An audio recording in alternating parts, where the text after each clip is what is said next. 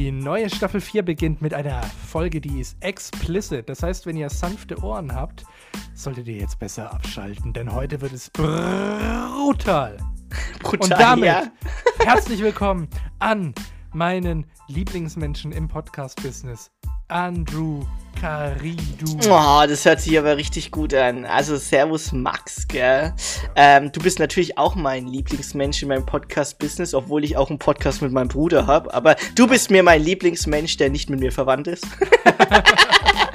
so, in dieser Folge geht's heute. Wir haben ein bisschen über ähm, übers Traveling geredet, mal außerhalb Deutschlands leben, Ja. in Frankreich. Wir haben über den äh, Klimawandel geredet und, und unsere beiden Ansichten, ob sie positiv oder eher pessimistisch in die Zukunft blicken. Ja, dann haben wir noch über den Fachkräftemangel geredet. Es ist eine pickepackevolle Folge. Ja. Und äh, unsere Top 3 gestalten sich aus, ähm, wie sagt man's, um es nicht vulgär auszudrücken? Ja. Ja, die Arschlöcher. Also äh, die Folge wird gerade zum Ende, wenn wir die Top 3 der Arschlöcher haben, ein bisschen explizit. Deswegen ist diese Folge auch mit einem kleinen E ausgestattet. Das seht ihr jetzt wahrscheinlich unter dem Titel der Folge. Und äh, ja, dementsprechend wird es keinen kleinen Kindern angezeigt. Aber ihr seid ja zu 99% keine kleinen Kinder und deswegen viel Spaß beim Hören. Willst du auch noch was sagen? Achso. ja, viel Spaß beim Hören. Tschüss! Tschüss.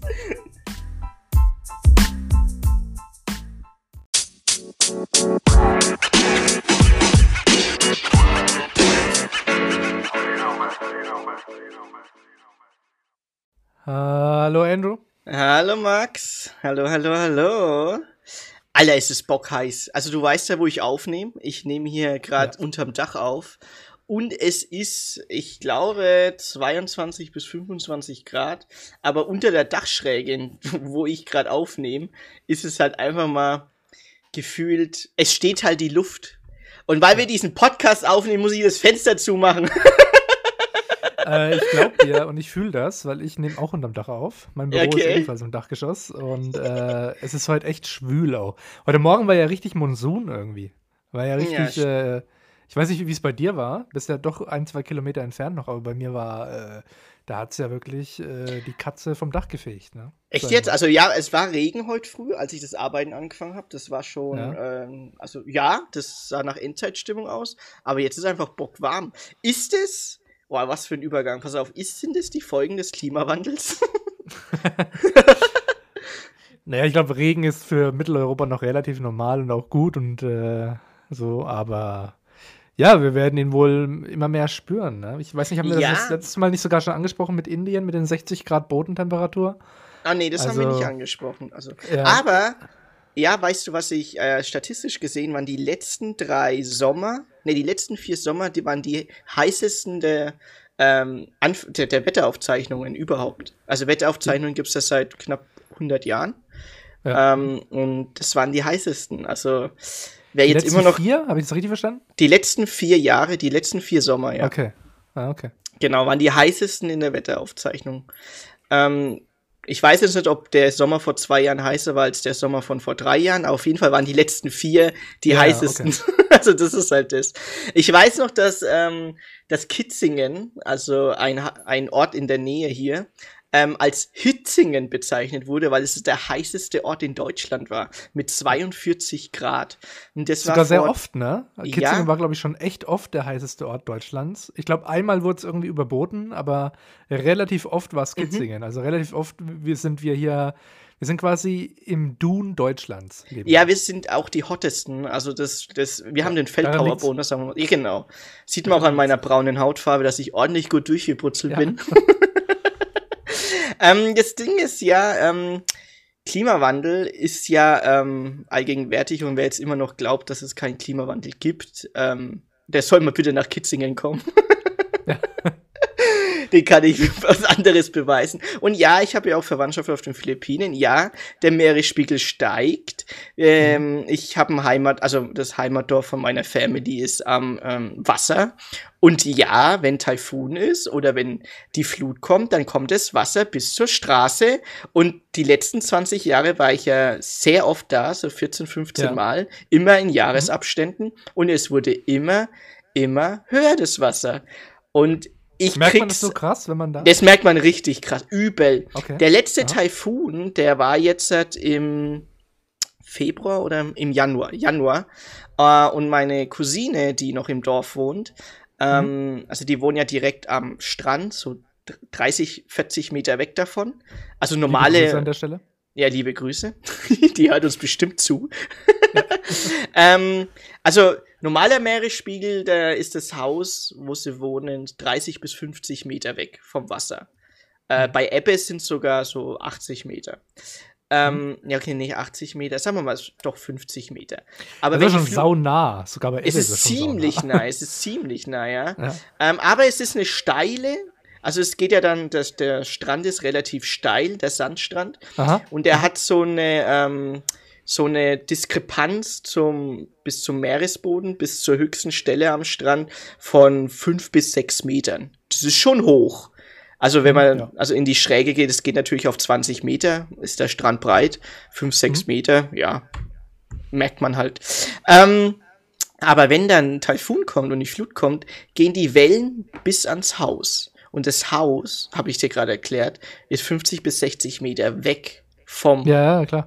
Und es ist sechs, auf sechs Meter Höhe. Und die Wellen gehen bis zum Strand. Und es war noch nie so, äh, bis zum Haus. Und es war noch nie so. Es war ich, die letzte, das letzte Mal, als die Wellen so hoch waren, ähm, wirklich extremer Taifun, da ging sie maximal, maximal 30 Meter vors Haus. Also gerade so am höchsten Scheitelpunkt vom Strand. Gerade so. Aber jetzt geht's bis ins Grundstück rein. Also das ist echt Boah, heftig. Das ist schon krass. Das ist heftig. Ja, ja, also Klimawandel, jetzt, wir merken es ja, Meeresspiegel steigen auch und ähm, härte, die härtest, die, hitzes, die hitzigsten Sommer in Kitzingen, Alter, ist das ein geiler Spruch. ähm, und ja, das ist halt einfach mal wieder allgegenwärtig. Und wir haben ja gerade im Vorgespräch schon mal darüber ein bisschen geredet, ähm, wie so ähm, die Zukunftsaussichten darüber sind. Ähm, vielleicht können wir das noch ein bisschen vertiefen. Ja, wir haben ja, Äh, wir haben ja ein bisschen unterschiedliche Meinungen dazu. Ich bin ja, würde ich sagen, ein bisschen pessimistisch der Zukunft gegenüber eingestellt. Du eher optimistisch. Hm? Kann ich das so zusammenfassen? Ja. Ja, ne, klar, vollkommen, vollkommen Also richtig. ich glaube, ich persönlich glaube äh, nicht daran. Also ich gebe mir natürlich privat Mühe, ähm, alles Mögliche zu tun, damit es klappt. Aber persönlich glaube ich nicht daran, dass wir den, Kli dass wir das Klima, den Klimawandel aufhalten können. So sollte der Satz eigentlich beendet werden. Ähm, aufgrund unterschiedlicher Faktoren. Zum einen, dass ich nicht wirklich den Wandel in den Industrien sehe. Also ob das jetzt irgendwie Amazon oder sonst irgendwas ist. Ich sehe da ehrlich gesagt keine Verbesserung zum Klima gegenüber. Ich sehe keine Verbesserung, ähm, was die Müllberge angeht, weil wir dürfen halt nicht nur eurozentrisch denken, sondern sollten dann auch weltweit betrachten, wie das Klima geschädigt wird. Und ähm, ein großer Schädiger ist unter anderem die USA, aber auch sonstige Länder, wenn man sich äh, diese China, Müllseen China. ja, China, wenn man sich aber auch Mhm. die Müllseen in, ähm, in Indien anschaut, dann sehe ich da kein großes äh, Recycling-Potenzial.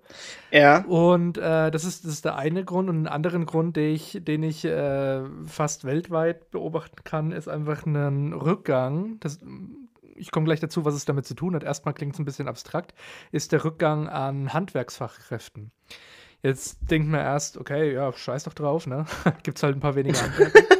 Aber Fakt ist es, dass das Handwerk maßgeblich für den Klimawandel, den, den Klimawandel stoppen kann. Sei das durch bessere Isolierung der Häuser, wo man dann Maurer und Isolierer braucht, sei das durch bessere Technik, zum Beispiel mit Wärmepumpen statt Ölheizungen, wo man dann den Heizungsbauer braucht, sei das den, durch Elektriker mit Photovoltaikanlagen. Fakt ist, es gibt einfach zu wenige Fachkräfte, um in der kurzen Zeit, die wir jetzt noch haben, um das Klima zu stoppen, genug Anlagen auszustatten. Weil wir können ja nicht 100% der Fachkräfte, die wir haben, die jetzt eh schon zu wenig sind, nur zum Klimawandel einsetzen, weil wir haben ja auch noch Reparaturen zu bewältigen. Wir können ja nicht sagen, wir müssen heute, wir können jetzt äh, ein Jahr lang nur Wärmepumpen einbauen und jeder, der einen Wasserschaden hat, können wir nichts machen. Er sauft halt.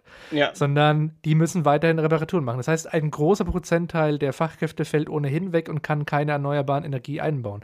Und der Teil, der dann noch übrig bleibt, ist viel, viel, viel zu wenig, um mhm. ansatzweise auch nur in Deutschland den Klimawandel irgendwie Einhalt zu gebieten, was Haustechnik angeht. Aber wenn wir das weiter ausbreiten, weltweit einfach fehlt. Und dann da haben wir noch das nächste Problem. Ja. Sorry, wenn ich ein einziges nee, Problem mit, mit, mit ausführen darf. Und dann mhm. haben wir noch das nächste Problem in einer abstrakten Welt, in einem Paralleluniversum, wie ihr es bei Alman is Lost mehr oder weniger besprochen habt. Übrigens sehr gute Folge, Folge 3.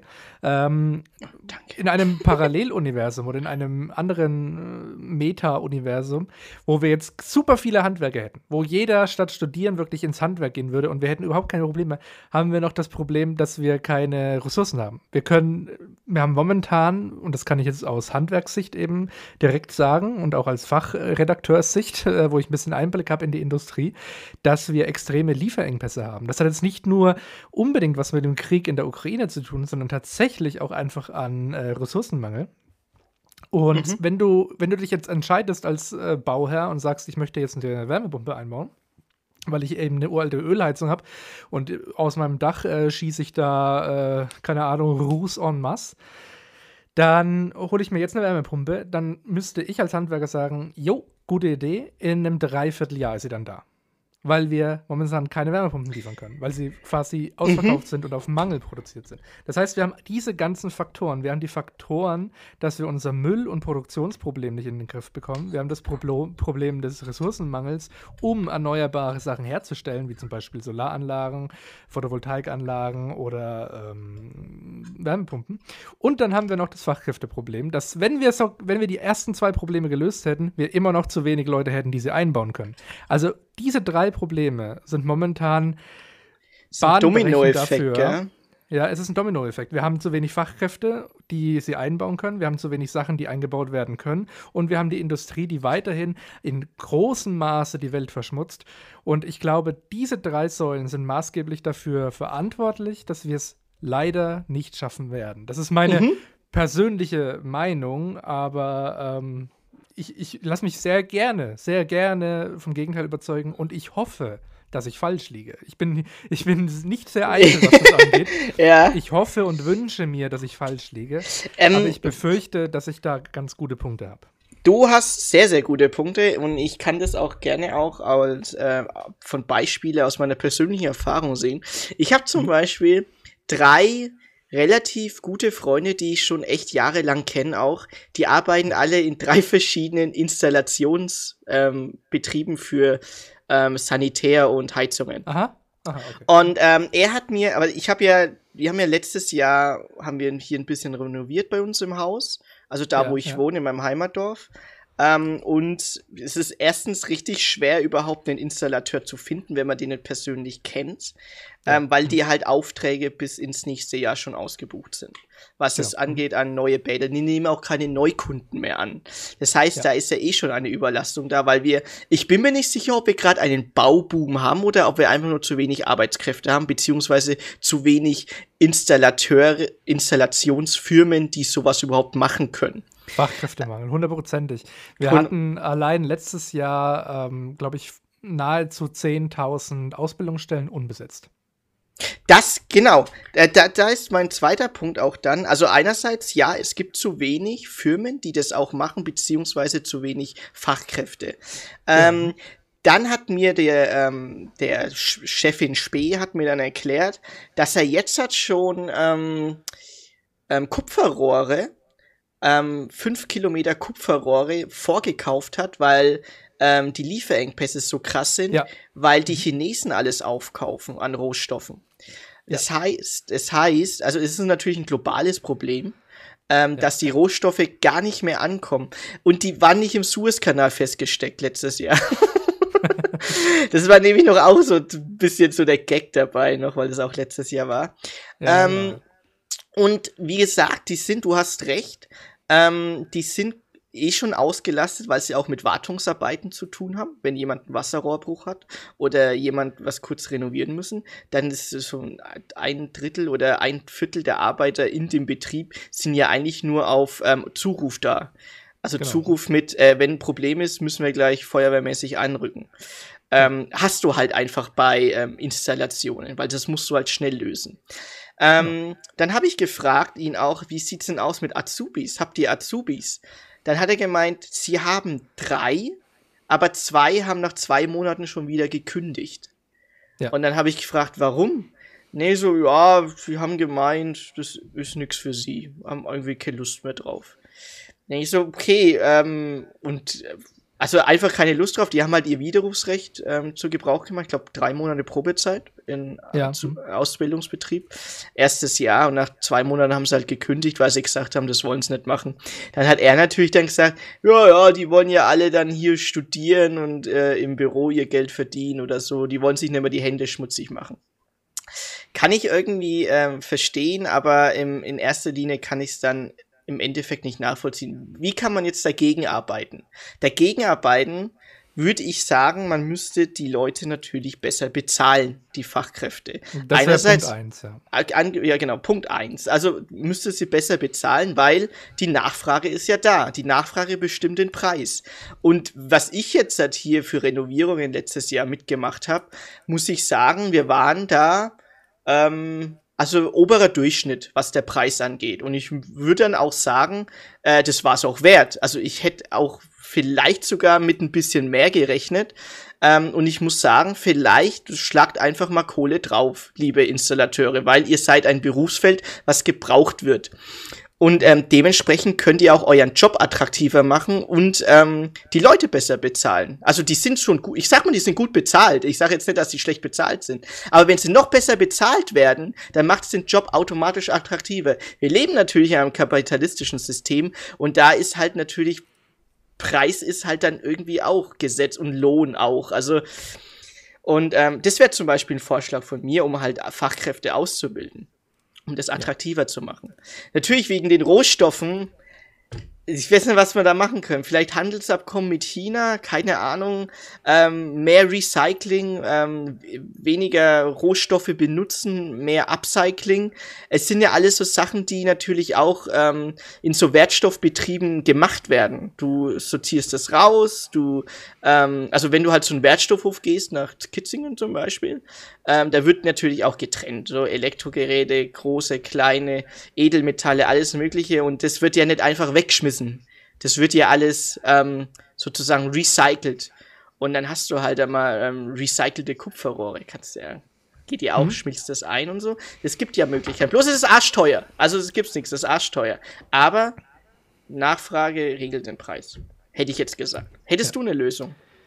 Also zum Fachkräftemangel bin ich absolut bei dir, dass ein Punkt äh, die, die, das, das Geldproblem wäre, das zu lösen wäre weil ähm, man muss halt immer gucken, oder man sollte auch irgendwo so ein bisschen gucken, was macht der Beruf gesellschaftlich und wie wichtig ist er für die Gesellschaft. Und deswegen zum Beispiel Pflegekräfte sollten deutlich mhm. besser bezahlt werden, Erzieher sollten deutlich besser bezahlt werden und ja. im gleichen Atemzug würde ich eben auch die Handwerker mit reinnehmen, die ja die ganze Infrastruktur irgendwo am Laufen lassen. Also jeder, der sich jeden Tag irgendwo Wasser zapft oder mal auf die Toilette geht oder einen Lichtschalter betätigt, weiß ja, dass eine Infrastruktur einigermaßen wichtig ist. Und ähm, generell diese Berufe würde ich mal alle zusammennehmen als brauchen mehr Geld. Das systemrelevant. Sag einfach mal systemrelevante ja, Berufe. Systemrelevant. Hm? Sieht man ja schon daran, dass der Handwerker, also gerade mein Beruf, der Installateur, äh, während der Krise ja überhaupt nicht betroffen war, sondern jeden Tag weiterhin auf die Baustelle war, jeden Tag weiterhin das Risiko der Ansteckung, gerade in den Höchstphasen der Pandemie, eingegangen ist, weil wie willst du es denn machen? Du kannst ja nicht mit Fernwartung ein Rohr reparieren. Das ist nicht möglich. Ja. Also für den Beruf hat sich in den letzten zwei Jahren überhaupt nichts geändert und es wird auch nicht besser und auch nicht schlechter. So. Und das Zweite, was aber extrem wichtig wäre, und das gilt aber auch wieder für fast jeden systemrelevanten Beruf, einige haben schon einen ganz guten Ruf, aber da komme ich gleich drauf, ist die Rufverbesserung in der Bevölkerung. Da muss sich jeder so ein bisschen an die eigene Nase fassen und sollte mal genau drüber nachdenken, was er denn denkt, wenn dann jemand mit einer schmutzigen Arbeitshose sieht oder wenn er jemanden mit so Scrubs sieht, ähm, mit so äh, das, was PflegerInnen eben anhaben, ne? diese, mhm, diese Pflegerkittel. Ja. Was, was, was, Leute denken, wenn sie ihr Kind in die Kita reinschieben, äh, was sie über die Erzieher denken und so weiter. Da muss sich jeder so ein bisschen selber an die Nase fassen, weil Fakt ist, was ein großer Motivationsfaktor ist, ist zum einen hundertprozentig das Geld, aber zum anderen ist es auch, du willst nicht der Arsch der Gesellschaft sein. Ja, du willst anerkennen. Keiner, genau, keiner hat Bock, irgendwie neue Freunde oder neue Menschen kennenzulernen und zu sagen, ja, übrigens, äh, ich bin äh, Installateur, ja, beispielsweise. Und das Erste, was in den Kopf schießt, ach so, der macht irgendwas mit Toiletten oder so. Weil Fakt, dass die Menschen gerade diese mit Wärmepumpen, mit Solaranlagen, mit erneuerbaren Energien und Isolation den Klimawandel stoppen, das ist ganz weit irgendwo im Hinterkopf abgespeichert. Aber das Erste, was kommt, ist, ach so, der greift irgendwie mit seiner Hand in so eine Toilette rein oder so. Und das ist was, wo keiner mit identifiziert werden will. Und das kann ich auch recht gut nachvollziehen, weil ich habe ebenfalls schon viel mit äh, Azubis ähm, gesprochen und, und mit neuen Fachkräften und Fachkräftinnen, die da irgendwie den, in den Beruf einsteigen wollten. Und viele haben auch gesagt, ja, es wäre nur irgendwie schöner, wenn nicht jeder mich sofort mit der Toilette in Verbindung setzt und wenn nicht jeder sofort bei mir an Scheiße denkt oder sowas. Und ähm, da muss ich, wie gesagt, jeder so ein bisschen, vielleicht auch jeder Zuhörerin, die gerade vorm äh, Kopfhörer hocken, mal an die Nase fassen und mal überlegen, was denke ich denn, wenn ich draußen auf der Straße einen Typen mit einer dreckigen Arbeitshose sehe. Weil diese Berufe, genauso wie die Erzieher, genauso wie die Pfleger, sind extrem systemrelevant, aber haben weder die Anerkennung, die sie verdienen, noch die Bezahlung, die sie verdienen. Also wie gesagt, ich gebe dir hundertprozentig recht. Ein Punkt wäre eine erhöhte Bezahlung, die ist absolut wichtig und richtig. Aber das andere wäre auch, und da kann jeder so ein bisschen mithelfen, vielleicht auch den Ruf etwas zu verbessern. Weil Fakt ist, wenn wir den Ruf so schlecht lassen, dass da keiner Bock drauf hat und jeder sich gezwungen fühlt, vielleicht das zu machen, dann äh, haben wir genau das Problem, dass es niemand machen will. Da gebe ich dir vollkommen recht. Da hast du, das stimmt, das ist ein richtig harter Punkt. Ähm, ich habe das mal in einem, ähm, also ich habe das mal mit meinem Bruder diskutiert, äh, auch bei Alman is Lost bei Bullshit-Jobs, beziehungsweise bei ja. Shit-Jobs, das war in Folge 2. Da gab es dieses Beispiel mit den Müllmännern in New York. Ich weiß nicht, ob du ähm, da die Folge kennst. Ähm, das war, ähm, die kam letzte Woche raus und da war das Beispiel mhm. in den Müllmännern von New York. Die haben dann auf einmal gestreikt, das war in den 60ern. Und ähm, weil die einfach beschissen bezahlt wurden. Die haben gesagt, ja, wir streiken, macht euren Scheiß selber. so auf die Art. Und dann war die, dann, dann standen die Müllberge halt auf der Straße. Und dann hat sich jeder in der, also jeder in New York hat sich dann gesagt, nee, warte mal, wir brauchen die Müllmänner, das, das, das geht nicht anders, da, jetzt bezahlt die besser. Dann hat, da gab es einen gesellschaftlichen Druck an die Stadt, dann gab es natürlich noch den Druck von den Müllmännern an die Stadt durch die Streiks. Ja. Mhm. Und dadurch gab es jetzt auch ein Umdenken und die Müllmänner wurden besser bezahlt. Also es ist ein wirklich anerkannter Beruf. Und du wirst zwischen, also du kriegst ein Jahresgehalt bis zu 180.000 äh, Dollar im Jahr, wenn du ein mhm. Müllmann in New York bist. Natürlich ist es jetzt auch kommunal bedingt, ähm, weil New York hat ja natürlich. New York zahlt natürlich besser als jetzt äh, Ohio Arkansas oder, so. oder sowas. Ja, Arkansas, ja. Hm. ja, irgendwie sowas halt. Weißt schon. Ähm, ja. Aber trotzdem gab es auch ein Umdenken in der Gesellschaft, dass du auch als Mündmann sagst, okay, ey, der verdient richtig gut. Und dann gibt es auch die Anerkennung ähm, an den Beruf, weil der systemrelevant ist. Weil wenn die streiken, dann ist vorbei. Wer, wer, wer bringt den Müll weg? Dann ist er auf der Straße. Das sind wir wieder im ja. 16. Jahrhundert. Äh, und ja, das ja. kann es ja auch nicht sein. Und ich verstehe es nicht. Ich verstehe es nicht. Corona hat es uns gezeigt. Warum werden jetzt nicht die Pflegekräfte wesentlich besser bezahlt. Die kriegen ja. zwar einen Corona-Bonus, aber das reicht nicht. Das ist wirklich nur ein Tropfen auf den heißen Stein. Die Anerkennung, ich, ich, ich, ich respektiere jeden, der diesen Beruf macht. Ich bin ehrlich, ich könnte das nicht. Ich kann es ja. nicht. Ich würde es nicht machen können. Rein aus meinem persönlichen Befinden her würde ich das nicht können. Und ich will, dass die besser bezahlt werden, aber ich verstehe nicht, warum sie es nicht werden. Ich verstehe es einfach nicht. Schichtarbeit, dann hast du Überstunden und du musst dich um, du kümmerst dich um Menschen, um das, um das, um das, um das beste Gut im Leben. und das, ich verstehe nicht, warum nicht besser bezahlt wird. Und da gehört jeder systemrelevante Beruf dazu. Genauso wie auch die Installateure. Allgemein die Fachkräfte für solche Berufe. Genau, genau, ja. Mhm. Und das verstehe ich nicht. Und das, ich weiß nicht, warum es jetzt in den letzten zwei Jahren nicht so ein Umdenken gegeben hat. Also vielleicht in unserer Generation. Ich bin mir nicht sicher, Max. Äh, in unserer Generation, ich glaube schon, der Respekt ist da an solchen Berufen. Ich kenne auch viele in meinem Freundeskreis, die solchen Berufe anstreben und ich respektiere die vollkommen und die kriegen auch keinen Shitstorm von irgendjemanden äh, irgendwie angesetzt. Also da kann ich, da kann ich einhaken. Ich habe ja zwei mhm. Berufe. Mhm. Ich habe jetzt, ich ja. habe das ich habe mal so ein soziales Experiment quasi gemacht vor, vor kurzer Zeit auf einer Party, auf der ich eingeladen war. Und ähm, habe einfach mal zu unterschiedlichen Leuten mich unterschiedlich vorgestellt. Aktuell arbeite ich ja in zwei Berufen. Ich bin ja. Okay, warte, warte, also du hast hier Two-Face gemacht. Ich habe ein Two-Face gemacht und ich habe auch nicht dabei gelogen, weil ich bin momentan in beiden Berufen tätig. Zum einen als freier Journalist und zum anderen als Installateur in einem äh, Installationsbetrieb. Also ich bin momentan Handwerker und ich bin aber auch im Medienbereich tätig. Und die, äh, ja, die, die Reaktionen auf beide Berufe sind wahnsinnig unterschiedlich. Okay, hau mal raus. Also, wenn ich sage, ja, ich mache was mit Medien, auch wenn ich es tief staple, wenn ich gar nicht jetzt irgendwie anfange zu sagen, ja, ich bin Journalist oder sonst irgendwas, wenn ich ganz, ganz tief staple und sage, ich mache irgendwas mit Medien, kommen 5 Millionen Nachfragen. Und wo ich denn das gelernt habe und wo ich denn war? Und Burda Verlag? Und wow? Und interessant, aha, aha, Fokus, so. Dann kommen 5 Millionen Nachfragen und so weiter. Und, und kein Witz, wenn ich jetzt irgendjemanden sage, ich bin Installateur, den ich frisch kennenlerne, die, die Person kennt mich erst seit drei Minuten, so auf die Art, dann ist es, ach so, sowas mit Toiletten halt, so mit Scheiße. Mhm, also schon abfällig. Also auch so abfällig, die Reaktion, ja. okay? Null Nachfragen, alles ist, alles ist gesagt, es ist alles, es ist abgestempelt, ach so, irgendwas mit so Toiletten, so Scheiße, so, okay. Nächstes Thema, alles wieder okay. kein Wort mehr drüber verlieren. Und das ist schon ein Unterschied. Ja, du hast recht, weil das, ähm, ähm, ist, das, das Interesse an einer Nachfrage weil, ist ja nicht mal da. Also, ja, weil einerseits, einerseits sind wir alle, oder es, es gibt so ein, ich würde sagen, ein Großteil unserer Generation, auch ein Großteil, die auf dieser Party waren, weil es alles natürlich irgendwo ein bisschen gleichgesinnte Menschen sind, wo ich da eingeladen werde. Ähm, zwar ein Großteil für den Klimawandel sind, oder dafür, ihn zu stoppen natürlich, sind nicht für den Klimawandel, aber sind dafür, den Klimawandel zu stoppen. Ähm, aber gleichzeitig Berufe, die dafür zuständig sind, naja, wurscht. Ja, gell? Das verstehe ich nicht. Da wird, da wird nicht weit genug gedacht. Das, das fehlt genau, mir auch ja. ein bisschen.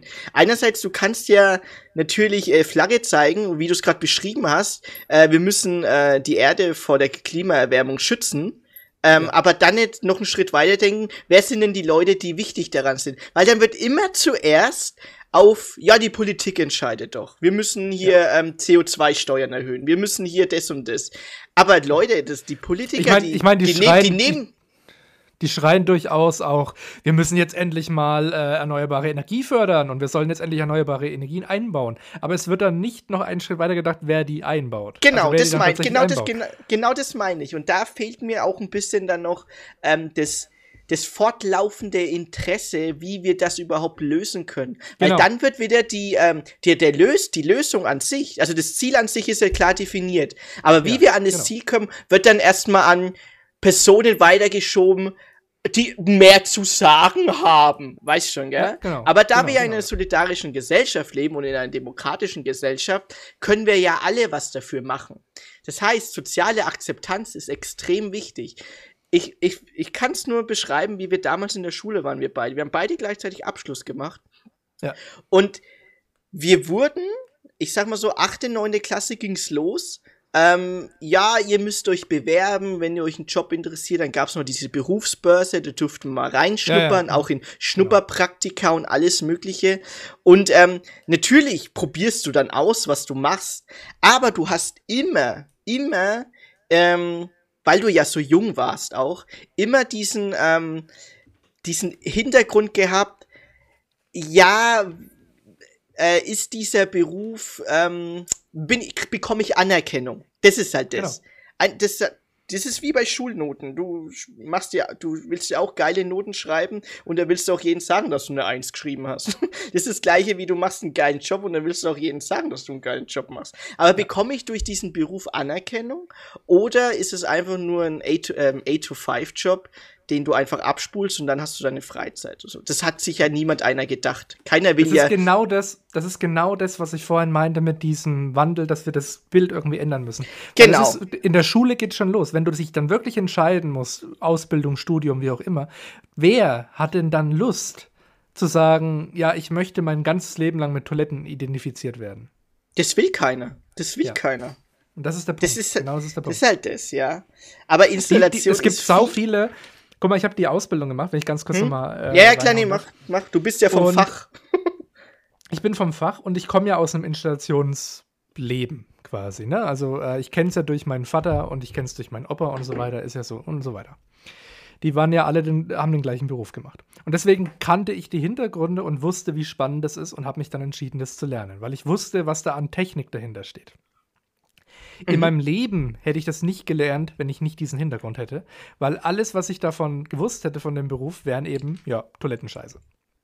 Ja, das ist Und ja. jetzt kommt und jetzt kommt das gleiche Bild dann in der Klasse. Als wir in der ähm, Berufsschule waren, waren äh, war einer aus einem Gymnasium, dann waren äh, 15 ungefähr waren Realschüler und der Rest war Mittelschule. Ähm, oder damals noch Hauptschule, aber mittlerweile heißt es ja Mittelschule. Und ähm, das Ding ist, alle, die von einer höheren Schule kamen, mich inbegriffen, waren Kinder eines Installationsbetriebs. Also die kannten das schon und so weiter. Das heißt, niemand, zumindest jetzt aus meiner Erfahrung, ich habe habe jetzt keine Statistik vorliegen, aber aus meiner persönlichen Schulzeit, niemand, außer Leute, die bereits ein Installationsunternehmen zu Hause hatten und deswegen den Beruf gut kannten, haben sich aus einer höheren Schule dafür entschieden, den Beruf zu lernen. Und was übrig blieb, waren halt dann Leute aus der Mittelschule, die sich mit dem Beruf aber wahnsinnig schwer getan haben. Weil Fakt ist, dass man eigentlich und das ist mittlerweile äh, so. Es ist kein Beruf mehr, wo man einfach nur zwei Rohre zusammenkleistern muss und los geht's. Eigentlich brauchst du für den Beruf einen guten Realschulabschluss. Weil Mhm. das physikalische und chemische Wissen, was du zumindest theoretisch in der Schule lernen musst, ob du es dann im Alltag brauchst oder nicht, ist ja völlig wurscht. Aber in der Schule brauchst du es, um die Prüfung zu bestehen. Das chemische und physikalische Wissen in dem Beruf ist extrem hoch. Nicht so hoch wie jetzt natürlich bei einem Studium und so weiter, bla bla bla. Aber es ist für einen Ausbildungsberuf extrem hoch und extrem fordernd. Und deswegen brauchst du eigentlich Leute, die mindestens mal einen guten oder sagen wir mal einen mittleren Realschulabschluss haben, aber zumindest gut in den äh, äh, naturwissenschaftlichen Fächern sind. Aber die bekommst du nicht. Du bekommst dann nur noch die, die irgendwie nichts gefunden haben. Leider. Und das ist jetzt, wie gesagt, das war jetzt bei mir zumindest der Fall. In zwei Klassen kann ich so darüber sprechen.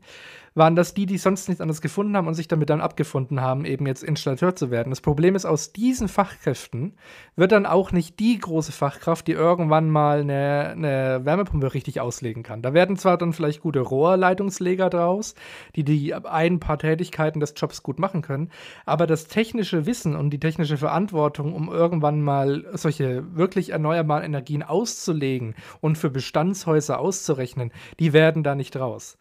Und wir können jetzt nicht hoffen, dass alle Installationsunternehmen Kinder machen, damit die Kinder dann wieder äh, das Installationsunternehmen weiterführen. Ja. Fakt ist, wir brauchen auch die Fachkräfte aus den höheren Schulen, die Ausbildungsleute, äh, äh, die, die, die Azubis aus den höheren Schulen. Aber die wiederum, und da ist genau das, um den Bogen wieder zu spannen zu deiner Geschichte, wenn du in der Abschlussklasse von einer Realschule oder von einem Gymnasium bist, dann denkst du nicht darüber nach, Installateur zu werden. Das ist einfach so. Das ist völlig außerhalb deines, deiner Perception, wie man auf Englisch sagt. Wie sagt man auf Deutsch? Kosmos. Deiner Wahrnehmung. Wahrnehmung. Das, ja, ja, du hast vollkommen recht. Also, wir waren ja beide auf der Wirtschaftsschule und da wurde auch niemals der Installationsberuf irgendwie ähm, angepriesen. erwähnt, Erwähnt. ja. Also, der den gab es auch, glaube ich, glaube ich, nicht mal auf der Berufsbörse und da waren irgendwie 35 Firmen da. Ja. Im, im Landkreis bei uns. Also das, da gab's das ja gar nicht. Also ähm, pf, äh, ja, vollkommen recht. Vielleicht muss es, also klar, das Umdenken muss auch kommen. Wir brauchen die Fachkräfte ähm, und wir müssen, ich glaube, es muss erstens attraktiver werden und durch die Attraktivität kommt auch die Akzeptanz. Und ähm, ich glaube, wir müssen es auf jeden Fall Schritt für Schritt denken. Ich habe es dir, glaube ich, im Vorgespräch mal erklärt, dass wir eh gerade ein bisschen einen demografischen Wandel haben. Ähm, das heißt, es gibt viele Alte, wenig Junge, also sprich in Mhm. unserem Alter. Die Geburtenrate ist ja vor 20 Jahren gesunken, vor 15 Jahren. Und ähm, jetzt hat die Leute, die jetzt 15, 16, 17 sind, die entscheiden sich ja jetzt in so einer fucking Corona Jahr, also die fucking Corona-Jahre, wo du halt wirklich dachtest, äh, das wird keine Normalität mehr geben und für die 15, 16, 17-Jährigen ist natürlich alles scheiße gelaufen. Kein richtiges Sch Schulleben gehabt, kein richtiges Abschlussfeier oder sowas, weißt du, ja. das ganze Zeug, was mhm. wir halt hatten, was irgendwie dann auch geil war, weil das das Ende der Schulzeit war, das hatten die ja alles nicht. Und ich bezweifle, dass die dann sagen, ja, ich mache jetzt eine Ausbildung zum Installateur. Nein, die würden jetzt sagen, äh, ich will jetzt noch ein bisschen Schule machen, beziehungsweise ich will studieren gehen oder sowas. Genau. Mhm. Ähm, ich, und da wird's halt wirklich jetzt halt dann ein, ein Riesenloch wird jetzt kommen. Ähm, und das Loch muss das, erstmal kompensiert werden. Und das, das Loch ist, ist überhaupt nicht mehr zu kompensieren, um nochmal die nächste pessimistische mhm. Aussage zu tätigen. Vor, ähm, ach, ich glaube, vor drei Jahren oder so habe ich mal einen Artikel geschrieben für die Zeitung, für die ich gearbeitet habe. Ah, was drei Promi, Jahre? War das Promi-Flash? Das war die Promi-Flash, oder? Nee, es war, es war ein Handwerker-Fachmagazin. ja, ich weiß, das war nur ein Witz. Und äh, dementsprechend halt liest es auch keiner. also außer 20 Handwerker. Aber Fakt ist, ähm, sobald die Boomer-Generation, über die ich mich persönlich sehr gerne lustig mache. Ich auch, Boomer. ich auch. Hallo, liebe Boomer. Problem ist, sobald die Boomer-Generation in Rente geht, fehlen in meinem Beruf etwa 42 Prozent der Stellen. Mit einem Schlag werden also 42 Prozent der Stellen, fast die Hälfte, sind weg. Ersatzlos weg. Kein Ersatz, weil die Auszubildenden nicht hinterherkommen. 42 Prozent Pi mal Daumen, ich nagel mich jetzt nicht fest, kann auch 43 oder 41 sein, ich, ungefähr dieser, dieser Zahlendreher, mhm. fallen weg, sind weg, ersatzlos weg. In deutschlandweit. Gibt es nicht. Ist es, ähm, also die, die Boomer-Generation besteht ja aus einem 10-Jahres-Rhythmus, hätte ich jetzt gesagt, gell? Ja, aber das ich sage jetzt mal die 64er im Gro. Die 64er. Die, die 64er, die Babyboomer 64er, äh, wenn die im Gro in Rente gehen, hm dann kann man sich sehr warm anziehen, wenn man einen Wasserschaden hat. Weil Fakt ist, dann wartest du lange auf einen Termin. Sehr lange. Ja. Scheiße. Also ich sag mal Scheiße, ich habe es ja selber mitbekommen. Ich habe ja vor zwei Jahren habe ich angefragt wegen der Renovierung, ähm, wegen äh, Wasserinstallation. Ähm, und ich, ich habe echt rumgefragt und ich habe zum Glück jemanden gefunden, den mein Vater noch gekernt hat. Also du kommst nur durch mhm. Beziehungen mhm. mittlerweile rein. Und das Gute ist ja, ich wohne jetzt wieder im Dorf. Eigentlich bin ich ja immer entweder in München oder in Berlin rein beruflich. Ähm, aber ich bin jetzt nicht mehr wohnhaft in den jeweiligen Städten, sondern wieder zu Hause. Also Erstwohnsitz ist wieder zu Hause, weil ich alles im Homeoffice regeln kann. Ja. Ähm, mhm. Wenn ich jetzt in einer Großstadt wäre, wie Berlin und München, dann hätte ich erstmal überhaupt keinen Kontakt zu irgendjemandem, der das macht. Weil da gibt's ja auch den Fachkräftemangel. Das ja, heißt, ähm, an sich wäre ich einfach aufgeschmissen gewesen. Wenn ich jetzt halt als Neuling hier ins Dorf gekommen wäre, ich würde so ein, zwei Jahre hinten drin wohnen oder ja, habe ein Haus gekauft irgendwo in einem Dorf, wo ich noch nie war äh, und müsste das renovieren, da kann ich erst mal zwei Jahre warten, bis ich irgendeinen Termin bekomme für, für die Basics, wie Gas- und Wasserinstallation und Dämmung und alles Mögliche. Ja. Ähm, vielleicht ist es ja auch ich weiß nicht, vielleicht ist es ja auch eine Lösung, ähm, äh, Fertighäuser zu bauen, die natürlich diese entsprechende Dämmung haben, die zum Beispiel ein Plus-Energiehaus hat oder was in ja. der Richtung. Mhm. Ähm, da ist ja, da sind wir auch ziemlich weit, was das den technologischen Fortschritt angeht. Das heißt, du baust ein Fertighaus innerhalb von ein, zwei Wochen steht das Haus mit Dach und dann musst du halt nur noch innen ausbauen. Also Fenster einbauen und dann baust du innen aus. Ähm, wenn du halt so arbeitest, was ich auch jetzt von vielen von meinen Freunden hier im Dorf gesehen habe, dass sie das gemacht haben, da habe ich mich immer gewundert, ah, cooler Bauplatz. Zwei Wochen später steht da ein Haus. Ich so, was? ja, ja, ist ein Fertighaus. Ziemlich einfach Bände hochgezogen, passt, gell? Und ich denke mir so, okay, wenn man so effizient arbeiten kann, also Effizienz und schnell arbeiten und dann trotzdem solide und trotzdem klimabewusst arbeiten kann, ist es natürlich eine Win-Win-Win-Situation. Vielleicht hilft es ja auch dem Fachkräftemangel Herr zu werden, dass man einfach mit einer gewissen ähm, Effizienz arbeitet bei solchen Sachen. Weil ein Fertighaus ist ja in der Theorie komplett fertig geplant. Das heißt, du müsstest die Puzzleteile nur noch zusammenführen, was das angeht. Natürlich nur, wie weit mhm. du das halt mit Fliesen legen, mit Badinstallation, Küche und alles Mögliche. Das kommt ja alles noch dazu, aber es wurde schon so geplant, dass man das so einbauen kann. Es muss jetzt nicht von Null gemacht werden. Ja. Deswegen glaube ja, ich schon. Ich, da bin ich bei dir. Ich finde, das ist, ein, ist tatsächlich ein, ein, ein, guter Lösungsansatz. Das mhm. äh, habe ich mir auch schon. Gibt es sogar schon mittlerweile von größeren Firmen, die ähm, zum Beispiel kaskadierte Heizkessel, also Heizkessel, die ähm, wo einer nicht reicht, weil es zum Beispiel ein Mehrfamilienhaus ist, ein großes, wo mhm. dann schon in Kaskaden aufgebaut sind, die bereits vorinstalliert sind und dann quasi als Block angeliefert werden und man muss nur noch die Blöcke zusammenbringen. Ich finde, ja, das, sind schon, ja. das sind schon gute und interessante Lösungen. Das ist das gleiche wie mit einem Fertighausprinzip. Hm. Aber ähm, es wird nicht die einzige Lösung bleiben. Und das Problem sind dann immer noch die Reparaturen und die Sanierungen eben. Genau, ja. Also du hast dann die Wartungsarbeiten, klar, die hast du immer. Das ist Tagesgeschäft. Genau. Und dann hast du natürlich die Neubauten. Jetzt ist aber das, Problem auch. Also die Regierung, also die Bundesregierung, die neue, hat ja vorgeschlagen, jetzt irgendwie ähm, 30.000, 50.000 Wohnungen zu bauen in den nächsten drei, vier, fünf Jahren in Berlin. Also Neubau, wirklich Neubau. Ähm, da fehlen uns ja dann auch die Fachkräfte. Ja, sicher, sicher. Also, das, das, ich, ich weiß nicht, ich weiß nicht, wie man es, also einerseits ein Lösungs, ich kenne nur einen Lösungsvorschlag. Ich bin Laie. Ich komme zwar aus einem Handwerkbetrieb, ich habe ja selber viel auch ähm, durch halt Eltern sehr viel im Handwerk ja. gearbeitet, im Metallbau, im Schweißbau. Und ich weiß, wie hart das ist auch. Also, ähm, mhm. und ich kann da halt auch nur von meiner Erfahrung reden, dass es mich auch nur attraktiver gemacht hat, ähm, diesen Job zu machen, weil ich selber auch früher als Kind einfach gemacht habe. Ich habe gerne mit dem Hammer und einem Nagel irgendwo draufkauen, das fand ich geil.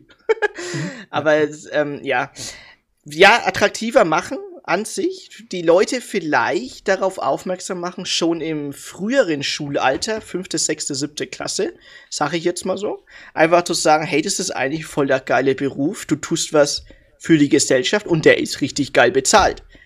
Und das ist halt das. Wenn du die Leute, wenn du die Schüler dann bekommst, dann ähm, äh, ist es auf jeden Fall ein Lösungsvorschlag für die nächsten 20, 30, 40 Jahre. Weil den Beruf, ich, wir müssen uns, glaube ich, darauf festlegen, dass viele Schüler ihre Möglichkeiten wahrnehmen, zu sagen, nein, ich mache jetzt nicht einen Beruf 50 Jahre lang. Ich will lieber auch mal was anderes machen. Ja. Ich glaube, weil mhm. das ist so das, das Denken noch von der Boomer-Generation und vielleicht ein, zwei Generationen später, die, ähm, die in den 70ern oder vielleicht eher gut 60er, 70er geboren sind, die sagen sich ja, ja, findest einen guten Beruf äh, und den kannst du dann 40, 50 Jahre lang machen. Aber das ist, das, das Denken ist vorbei. Also wir haben es ja auch in anderen Beispielen gesehen, auch ähm, in anderen Ländern, dass wir viel effizienter geworden sind mit vier Tageswochen ähm, bei gleicher Bezahlung und dann sind wir halt wieder ähm, bei dem Punkt, dass die wichtige Arbeit, die systemrelevante Arbeit ähm, mehr wertgeschätzt werden muss durch Bezahlung und durch soziale Anerkennung und die weniger sozial, äh, die weniger wichtigen Berufe ähm, müssen halt dementsprechend auch vom Gehalt zurückgegangen werden oder weniger Anerkennung bekommen. Das kann ja nicht jeder mit Bitcoins hier handeln. Das ist ja. Ja, völlig zu Recht. Aber ich will mal zu was Positivem kommen. Oh ja, bitte, unbedingt. Wir haben jetzt zu was Positivem. Und man kann aus dem Fachkräftemangel nämlich auch was Positives ziehen. Okay. Man kann nämlich auch wegziehen. Und zwar der Fachkräftemangel ist ja quasi überall und in ganz Europa äh, extrem hoch und präsent. Der war echt. Und darum mache ich mir das zum Vorteil und äh, habe vielleicht den insgeheimen Plan. Ich weiß gar nicht, ob ich das öffentlich sagen soll, weil dann ist der Druck natürlich noch ein bisschen höher. Der mhm. Druck steigt immens, sobald ich das jetzt ausgesprochen habe. Aber der Plan ist ja. Nee, pass auf, ich frag dich so. Was ist dein Wunschplan? Jetzt nicht so, dass du den Plan jetzt irgendwie komplett fortführen musst, aber was ist dein Wunschplan, den du gerne für die nächsten ein, zwei Jahre machen würdest? Dann okay, ist der Druck weg. Jetzt ist der Druck weg. Jetzt ist der Druck weg. Jetzt kann ich ganz abs abstrakt antworten, was nichts mit der Realität zu tun hat, Zwinker, Zwinker. Ähm, ich würde gerne in den nächsten zwei Jahren äh, einen meiner absoluten Lebensträume erfüllen, den ich schon immer hatte. Und zwar zumindest mal für eine Zeit lang, wer weiß, ob für immer oder wie auch immer, aber zumindest mal für eine Zeit lang im Ausland zu leben. Und darauf arbeite ich gerade hin, auf dieses Ziel. Also ich arbeite aktiv darauf hin, mhm. indem ich äh, eine fremde Sprache lerne. die äh, Französisch, die Sprache ist Französisch, äh, bevor die Frage aufkommt. Ähm, bei der ich aktuell vielleicht Grundkenntnisse habe, aber die reichen natürlich noch lange nicht, um dort eine Wohnung zu mieten und zu gucken, ob da in dem Inserat steht, dass da Ratten mit drin wohnen oder sonst irgendwas.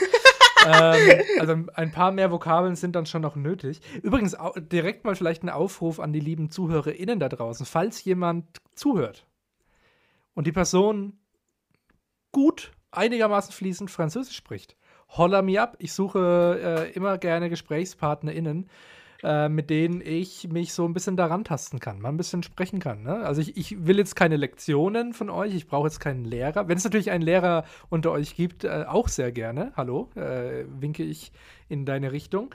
Aber ähm, wenn ihr einfach nur Französischkenntnisse habt und einfach ein bisschen quatschen wollt, immer mal wieder so eine, eine coole kleine französische WhatsApp austauschen wollt, um in der Praxis zu bleiben, äh, holler me up at maxitainment auf Instagram oder schreibt hier unter dem Podcast und ich holler euch ab, wie auch immer.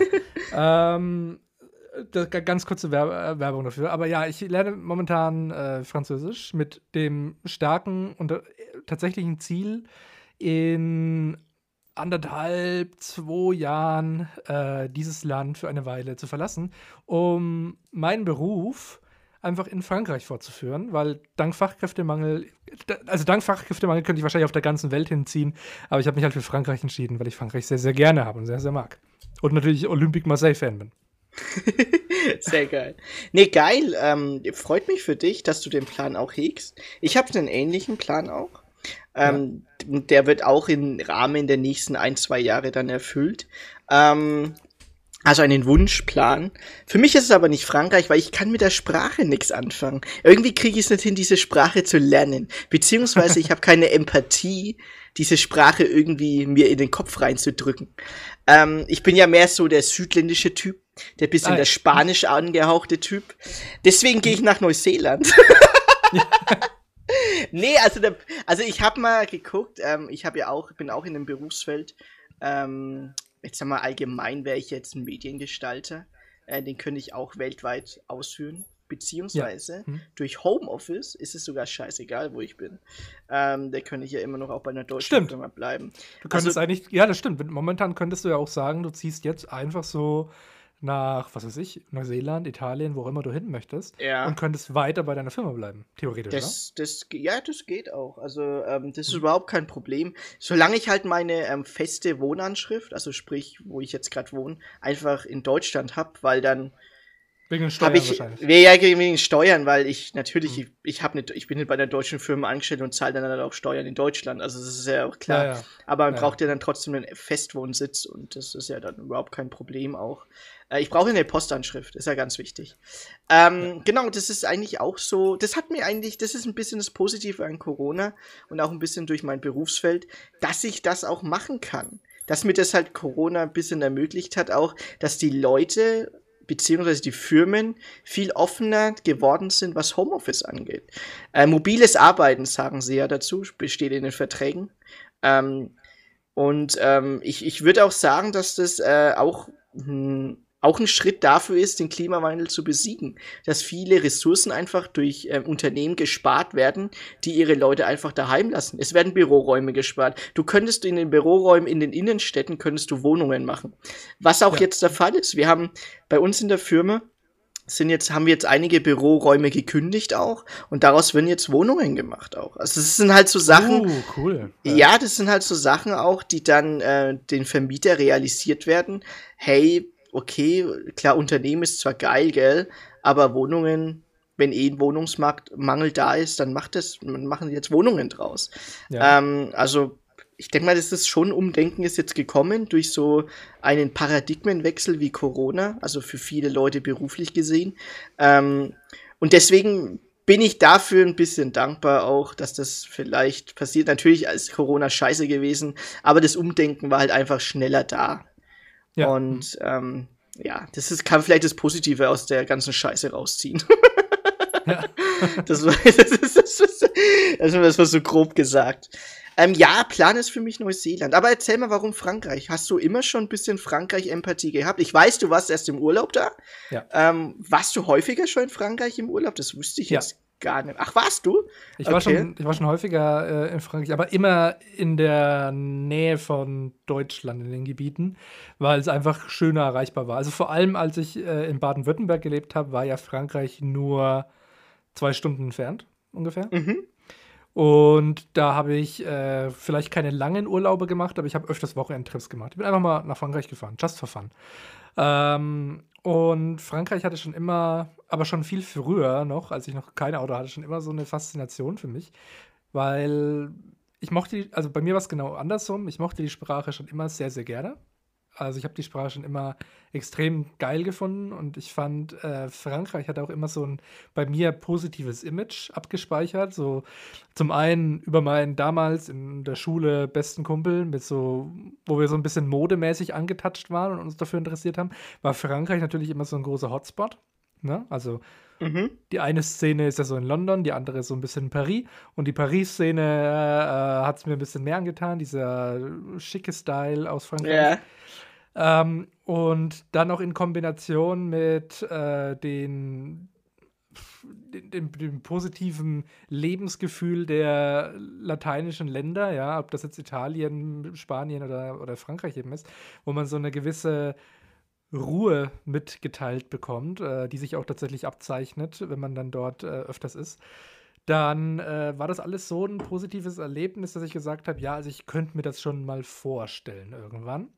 Hab's aber nie so richtig krass angepackt, weil ich auch im Hinterkopf immer hatte, ich könnte eigentlich auch in die USA gehen. Ich habe in den USA ja Ah, Kontakte. ja, stimmt, stimmt. Und äh, Englisch, kann, Englisch kann ich ja bereits fließend, also ich, na, nahe, vielleicht, naja, nahezu Muttersprache nicht, aber auf jeden, ich kann es auf jeden Fall fließen. Ich kann fließend problemlos Englisch verstehen, reden, schreiben. Mhm. Deswegen wäre es natürlich ein leichtes für mich zu sagen, ich hau ab in die USA, äh, weil Verwandtschaftsbonus, äh, Sprachbonus und so weiter.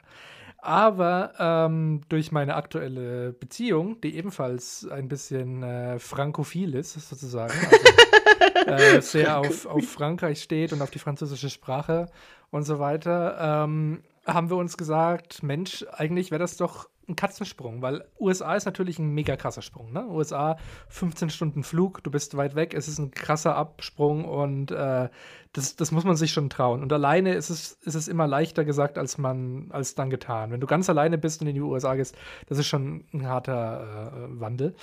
Ähm, obwohl natürlich US-Amerikaner immer sehr umgänglich sind und die meisten sehr, sehr vorkommend sind, also sehr, sehr, sag ich mal, zugänglich und, und nett. Ne? Mhm. Ähm, also ich glaube, es gibt kaum ein Land, wo du schneller willkommen bist als die USA, wenn du einfach freundlich mit den Leuten redest. Weil die Leute sind sehr forthcoming. Also liegt es aber nicht an deinem Aussehen? Ich weiß nicht. Also USA ist jetzt nicht komplett rassistisch oder so, aber in manchen Staaten, Ja, gut, wenn, ja, ich mit, wenn ich mit meinem mexikanischen Aussehen da hingehe, dann Ja, Naja. okay, ich, ich, ich kann nicht für die, okay, ich kann nicht für die ganze USA sprechen. Mhm. Mit Sicherheit, mit Sicherheit ein Großteil ähm, der südlichen Staaten äh, liegt es an meinem Aussehen. Da, da gebe ich dir absolut recht. Ja, ja, mit Sicherheit, mit Sicherheit ein Großteil der, der südlichen Staaten, mit Sicherheit auch ein Teil der, der überen Staaten. Das Aber ein, das ist ja ein Vorteil, den ein du weißes- annehmen kannst. Das ist ein ja, weißes dafür Privileg. kannst du ja nichts. Dafür, Dafür, dafür kann ich nichts, aber ich, ich kann es auf jeden Fall anerkennen und du hast absolut Mhm. recht mit dem Einwand. Das ist ein weißes Privileg. Ähm, ja, ja, absolut. Aber das äh, würde ich dann einfach in Kauf nehmen, mein weißes Privileg in dem Fall auszutauschen. Aber, aber es war ein sehr guter Einwand. Ähm, aber wie gesagt, zurück zu, zu Frankreich. Und Frankreich ist einfach eine, eine Herausforderung, die man aber zu zweit bewältigen kann. Also meine Freundin hatte Französisch in der Schule, die kann schon ein bisschen mehr als ich. Ähm, also weitaus mehr als ich. und, ähm, und ich baue mir jetzt eben das auf. Das ist eine gewisse Herausforderung. Es macht mir Spaß, weil es auch ein Hobby ist. Ich bin ja schon immer ein bisschen Sprachhobby-mäßig äh, da dran, mir möglichst viel aufzugreifen.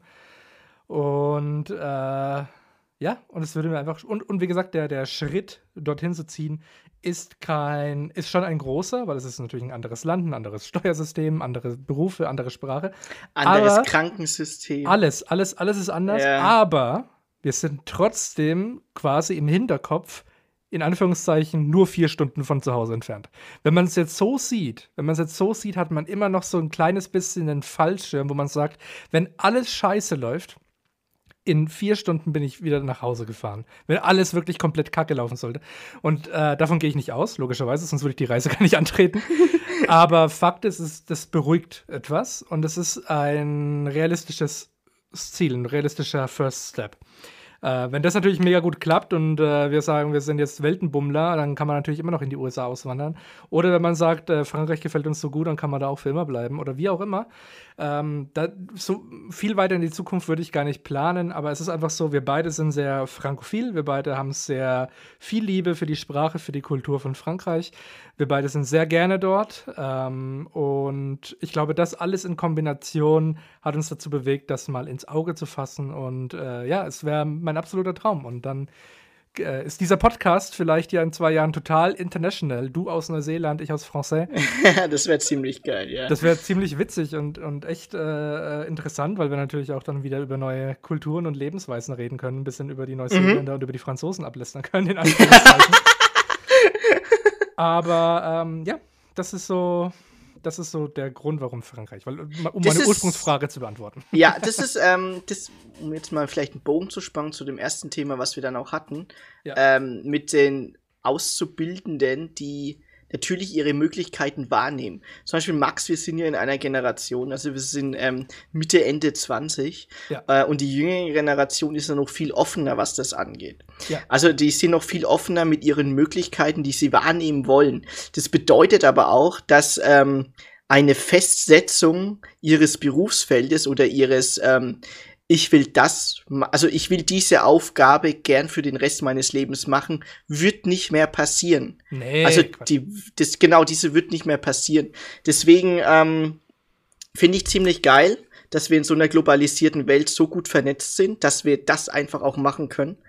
Ähm, und äh, ich würde jeden natürlich äh, wünschen, das zu machen, weil du aus solchen Erlebnissen die das ist die beste Schule für dein Leben. Also du wirst aus deiner Komfortzone rausgehen, Immer. probierst was, so wie du es machst jetzt, halt, wenn du es machst, nach Frankreich ziehst, ähm, da dann mal zu leben. Und das ist ja komplett neu. Und wenn du aus der Komfortzone rauskommst, lernst du wirklich am meisten, weil du mit Gegebenheiten ähm, zurechtkommen musst, auf ja. die du gar nicht, ähm, die du gar nicht erwartest. Und das ist halt extrem wichtig, dass du das auch machst in deinen jungen Jahren es ist wirklich wichtig, in deinen jungen Jahren das zu machen. Und das, davon zehrst du dann ein ganzes Leben lang durch diese Erfahrung. Immer, immer. Also da, das unterschreibe ich 100 Prozent und da bin ich auch schon immer dafür gewesen. Mein, mein erster Schritt war zu sagen, direkt nach der Ausbildung, ich ziehe in eine Stadt, weil ich in der Stadt leben wollte, bin nach Würzburg gezogen. Von Würzburg aus habe ich dann gesagt, ich möchte irgendwie in den Medien, bin nach Stuttgart gezogen, also immer aus der Komfortzone raus, niemanden in Stuttgart gekannt, mhm. sich eine neue, dann in der Großstadt erstmal irgendwo eingewöhnen, erstmal wieder leben. Das, davon kannst du ein Lied singen mit Berlin und mit, mit München.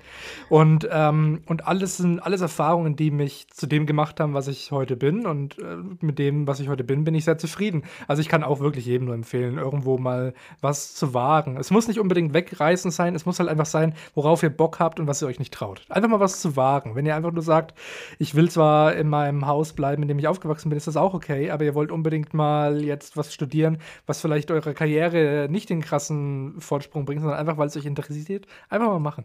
Einfach auch mal, ich glaube, dass viele Entscheidungen, die man äh, trifft, ohnehin egal sind im Großen und Ganzen, weil es, man lebt halt trotzdem. Also weißt du, wie ich meine?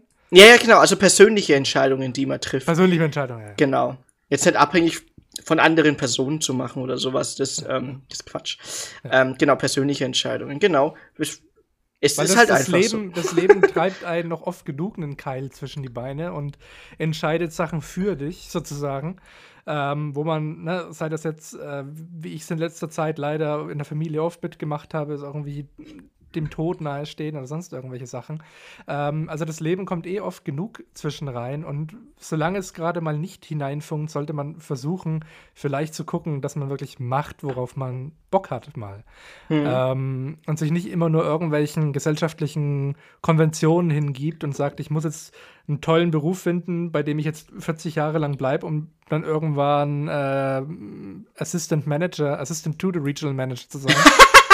um dann irgendwann äh, sich mit irgendeinem Typen rumzuschlagen, der mit der Rezeption den ganzen Tag flirtet, ist halt einfach äh, vielleicht auch nicht das Ziel.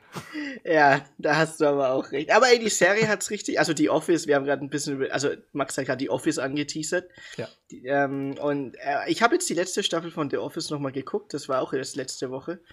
Ähm, und da wurde es auch echt gut dargestellt, irgendwie, dass, dass Jim ähm, wirklich so eine Existenzkrise hatte mit, hast du nicht, also er hat ja auch Pam dann zu gesagt, wolltest du nicht mehr als nur Papier verkaufen? Ja. So, willst du nicht mehr aus deinem Leben machen? Äh, und dann hat er es aber komplett zurückgestellt und ist dann bei seiner Familie geblieben. Der hat auch ein bisschen Pam Hass bekommen von den Fans, die letzte Staffel, dass ja. er halt, ähm, weil Jim hat echt viel geopfert die letzten Jahre für Pam. Und äh, Pam hat es dann auch nicht wirklich realisiert, bis auf das Video, was Jim dann am Ende ihr geschenkt hat von Weißt schon, kennst du dies, das ja, Video? Ja. Genau. Ähm, und dann wurde, äh, hat sich Pam realisiert, dass sie ähm, viel zu lange unglücklich war mit ihren Entscheidungen und hätte viel länger glücklich sein können, wenn sie einfach nur sich getraut hätte. Und das war das. Wenn sie sich einfach getraut hätte, mit Roy zum Beispiel Schluss zu machen und zu Jim zu gehen, was die offi die offensichtlichste äh, Option dann war, auch glücklich zu werden, ja. äh, dann wäre sie viel länger glücklich gewesen. Das ist ihr klar geworden und dementsprechend hat sie sich auch dann für entschieden, Jim seinen Traum weiter zu erfüllen, weil Jim viel geopfert hat. Ja. Mhm. Ach, das, ach, das war echt schön, die Office. Es, es sind ähm, Weisheiten fürs Leben, kann ich nur sagen. Also wirklich, das Leben ist ein Auf und Ab, es ist wie ein Herzschlag. Ohne einen Herzschlag würde kein Leben funktionieren. Ähm, ist, man hat mal Tiefen, man hat mal Höhen, aber letztendlich wirst du immer mit deinen Entscheidungen die Konsequenzen tragen und treff immer die Entscheidung, die dich am glücklichsten macht. Ja gut, das weiß man ja vorher oft nicht, aber oder ja, ja, klar, klar. Wo man zumindest abwägen kann, es würde mich vielleicht glücklich machen. Weil Fakt oder überzeugt, auch, überzeugt davon ist. Ich glaube, überzeugt ist das ja. bessere Wort. Weil was mich, was ich auch aus meiner Erfahrung heraus sagen kann, aus meiner kleinen 28-jährigen Erfahrung, ist, egal an welchem Ort ihr seid und egal mit welchen Menschen ihr zusammenarbeitet, überall sind richtige Arschlöcher. Und das klingt jetzt, und das klingt jetzt erstmal, ja, pass auf, Bitte, können wir die, die, Folge so nennen? Ja. Überall sind Arschlöcher. Ja. Nee, aber das ist einerseits äh, deprimierend und andererseits sehr beruhigend, weil egal welche Entscheidung man trifft, soll ich einen neuen Job antreten, soll ich bei meinem alten Job bleiben, egal was du triffst, du hast immer mit einem Großteil an richtig krassen Arschlöchern zu tun die, die dich ohne Probleme für ihre Karriere opfern würden, egal in welcher Firma, egal in, was, in welchem Betrieb. Und das ist zwar, wie gesagt, einerseits deprimierend, aber andererseits eine unfassbare Freiheit. Weil ich mache mir keine Illusion. Ich habe mega Bock auf Frankreich, ich habe Bock auf äh, französische Menschen, ich habe Bock, da Freunde kennenzulernen, ich habe Bock, da zu leben. Aber ich mache mir keine Illusion. Ich werde in einer Firma arbeiten und einer davon oder zwei oder wie auch immer werden richtige Arschlöcher sein. Und die habe ich hier in Deutschland, die habe ich da in Frankreich, die hätte ich in Italien und die hätte ich in Amerika. Und das ist, das ist, weil man, man denkt immer, man muss jetzt schnell irgendwie seinen Beruf kündigen, weil bei mir Arschlöcher sind, aber bleibt cool, weil es sind überall Arschlöcher, wirklich. Ja, du hast kom komplett recht. Äh, man, man, kann einfach komplett cool bleiben und das heißt einerseits, äh, wenn ihr gerade eigentlich glücklich mit eurem Leben seid, aber denkt, ihr müsst unbedingt irgendwie weg da, weil ihr mit Arschlöchern umgeben seid, chillt, ihr müsst nicht unbedingt weg, weil die Arschlöcher sind überall. Andererseits, wenn ihr Angst habt, jetzt irgendwo anders hinzugehen, weil ihr Angst habt, oh Gott, was ist, wenn da wieder ein Arschloch ist, das mich irgendwie schlecht oder fertig macht? Keine Sorge, es ist auf jeden Fall da. Es ist, es da ist, ist auf da. jeden Fall ein Arschloch. Aber die sind überall. Das würde dich nicht mehr überraschen. Du hast ah, ja, du hast recht. Also ohne Scheiß, ich äh, Gut, arbeiten tue ich seit ungefähr vier Jahren studiert, aber im Studium sind auch Arschlöcher dabei gewesen. Ja. Hm? Vielleicht, vielleicht im Studium waren, glaube ich, die größeren Arschlöcher, wenn ich ehrlich bin. also im, im, Berufsfeld bist du ja immer noch in der, ähm, in der Prämisse, dass du das für Geld machst, beziehungsweise um deinen Lebensunterhalt zu bezahlen. Ja. Also wenn ich irgendwelche Projekte angenommen habe, dann ich so, ja, okay, kreativ gesehen ist das natürlich Bullshit, aber dann machst du es halt trotzdem als Freelancer irgendwie. Ja. Boxst du dich da durch, durch das Projekt und dann hast du halt mit Arschlöchern zu tun, aber du blendest es aus, weil du das für einen Nutzen machst. Aber ich glaube im Studium, also so, ja doch, klar, im Studium sind die größeren Arschlöcher. Jetzt rechne ich mit euch ab hier, ey. Im Studium sind die größeren Arschlöcher. Ey, das sind ja übelst die Arschlöcher. Weil da, das Ding ist, ich habe ja in München studiert und ähm, wenn ich ehrlich bin, München ist natürlich eine arschteure Stadt auch. Und ich kam da halt auch als Newbie hin, gell? Also wirklich äh, aus, naja, aus einem Kaff in Mitteldeutschland und ziehe Ja. ich nach München. Wie so viele andere auch im Studium. Aber, wenn ich ehrlich bin, die größten Arschlöcher, das waren die Residents, die wo in München gewohnt haben, die ein bisschen von und zu. Ich Ja, bin ja. Anwalt, ich bin Anwaltssohn, ich bin ähm, ähm, äh, Tochter eines Arztes, was weißt du, so die, die, die Sachen, wo du halt weißt, Ja. äh, ja, das, der probiert gerade was aus und schon ein Studium und lass mal ihm ein bisschen Zeit und weißt schon, diese, Ich wo es nur- einfacher ich kann ist. das so nachvollziehen, weil es war, wir haben ja beide was mit Medien studiert sozusagen. ja, ja. Mhm. Und es war bei mir das allergleiche bei Burda, dass es so einen gewissen Anteil gab an Leuten, die wirklich Bock auf Medien hatten und irgendwo aus verschiedensten Berufen und aus ganz Deutschland kamen. Und dann gab es die, wo der Vater schon bei Burda arbeitet und die Mutter schon bei Ja. Burda. Und äh, das ist eine Journalistenfamilie, seit 1810 schreiben die tolle Artikel und so. und, die, und dann kommt, die kommt dann aber auch mit einem Porsche angefahren oder so. Was während Ja, ja, genau. mit dem Bus, kommt die dann mit dem Porsche ans Übel. Burda-Gelände angefahren. Übel! Also da, da Ja. fährt, fährt jemand mit, mit 18 oder 19 mit einem fetten BMW voran vor Ja, die ja. Uni. Ich hier mit meinem Monatsticket bin gerade, hab gerade so die Tram erwischt, gell? Ja, Und, ich, und ich war halt da schon 21, gell? Und da waren halt dann welche auch, die 18, 19 waren. Und ich habe halt genau gewusst, die sind frisch aus dem Abi raus, gell? Und da war halt dann, die leben halt den Münchner Lifestyle, dieses, Ja, vielleicht ja. sogar dieses Fuckboy-Lifestyle aus München. Ich kenne jeden aus dem Club und ich gehe in den Club und da kann ich immer umsonst äh, trinken. Die Moe-Flaschen werden gepoppt und alles Mögliche. Also da, da kenne ich auch schon. äh, Naja, manche sind auch mega nett und alles, aber es gibt auch genug Arschlöcher, Ja, genau. die so sind, ja. Also ich will jetzt nicht jeden über einen Kamm scheren, der Resident in München ist oder sowas. ja, aber schon auch. Ja, aber ich glaube, die Arschlöcher wissen, wenn sie Arschlöcher sind. Weil die umgeben sich ja dann auch nur mit Arschlöchern. Das Ja. ist ja das. Die, die haben ja dann ein, ähm, ein Arschlochfeld. Ja. Du Scheiße. So ein Arschloch-Freundschaftsfeld. Weißt du, die sich gegenseitig dann richtig geil finden und sagen, ja, das, was wir machen, ist schon geil, ja, Mann. Das, was wir machen, ist richtig geil. Und dann geht's Donnerstag, Freitag, Samstag, Sonntag, ah, auf die Fitz, ins P1 und dann noch ins, was weiß ich, in Milchbar oder ins Pascha in München, wo dann ordentlich die Clubs gefeiert werden. Und die kennen halt die Türsteher alle. Irgendjemand von Denner in der Arschlochgruppe kennt den Türsteher. Und dann hast du da natürlich Arschlöcher, die sich gegenseitig geil finden, weil sie Arschlöcher sind. Ja, ja. So, jetzt. Aber Oh es bestätigt, es bestätigt meine These. Es ist auch völlig wurscht, ob ihr eine Ausbildung oder ein Studium macht. Es überall seid ihr mit Arschlöchern umgeben. Ja, das ist überall. völlig wurscht. Ey, macht eine geile Ausbildung, ihr habt einen Arschloch. Macht ein geiles Studium, ihr habt einen Arschloch. Macht einen Arschloch. geilen Job, macht einen schlechten Job. Macht einen Eiskunstlaufkurs, macht einen Töpferkurs, lernt ein Instrument. Überall hat das mit Arschlöchern zu tun. Und das ist, wie gesagt, einerseits ein bisschen deprimierend und andererseits wahnsinnig beruhigend, weil ihr könnt quasi nichts falsch machen. Also man kann sehr wenig falsch machen, sagen wir mal so. Man kann schon ein bisschen vielleicht was falsch machen im Leben, aber man kann relativ wenig falsch machen. Und äh, wenn man einfach mal den Mut hat und das Privileg hat, dass man es machen kann, ne? wenn wir jetzt in andere Länder gucken, kann man es ja vielleicht nicht so leicht machen wie wir jetzt hier. Aber wenn man das Privileg hat, äh, so wie wir zu leben, äh, in einem vielleicht europäischen Land mit einem einigermaßen guten Einkommen, dann wagt doch einfach. Wagt einfach, wenn ihr das könnt, wenn ihr gerade zuhört und sagt, Mensch, äh, ich träume schon lange von einem beruflichen Wechsel. Aber was ist, wenn dann auch wieder solche Arschlöcher mit mir sind? Ja, sie sind auf jeden Fall da. Sie sind, sie Chillt. sind da. Ist Chillt. scheißegal. Es ist egal. Ist egal. Das, die Arschlöcher sind da. Und äh, das Ding ist halt auch, ähm, die gehen halt nicht weg. Du, du kannst Arschlöcher auch nicht bekehren, die bleiben immer Arschlöcher. Nee, null. das ist halt das. Also, Ich glaube, die wichtigste Lektion im Leben, die man lernen muss, von am besten von jung an oder auch egal wann, ist mit Arschlöchern umzugehen, weil die sind wirklich unausweichlich. Also es, sind, es ist eine Unausweichlichkeit im Leben, ein, ein, ein quasi ein Naturgesetz, dass du dich mit solchen Menschen auseinandersetzen musst. Und egal welche Entscheidung, welchen Berufszweig, egal welche Schulbildung, sonst irgendwas, die wichtigste Lektion sollte erstmal sein, wie man mit solchen Menschen umgeht, die einen vielleicht schlechter behandeln, weil so und so oder so. Und äh, wenn man das geschafft hat, dann hat man eigentlich schon sehr, sehr viel richtig gemacht. Würde ich behaupten. Ja, da hast du vollkommen recht. Also, da geht, stimme ich dir auch vollkommen zu. Also, die letzten fünf, sechs Minuten ist es ganz schön eskaliert. Ich muss auch diese Folge als explicit Content markieren. Ja, wir ja. haben ein paar Mal zu oft gesagt.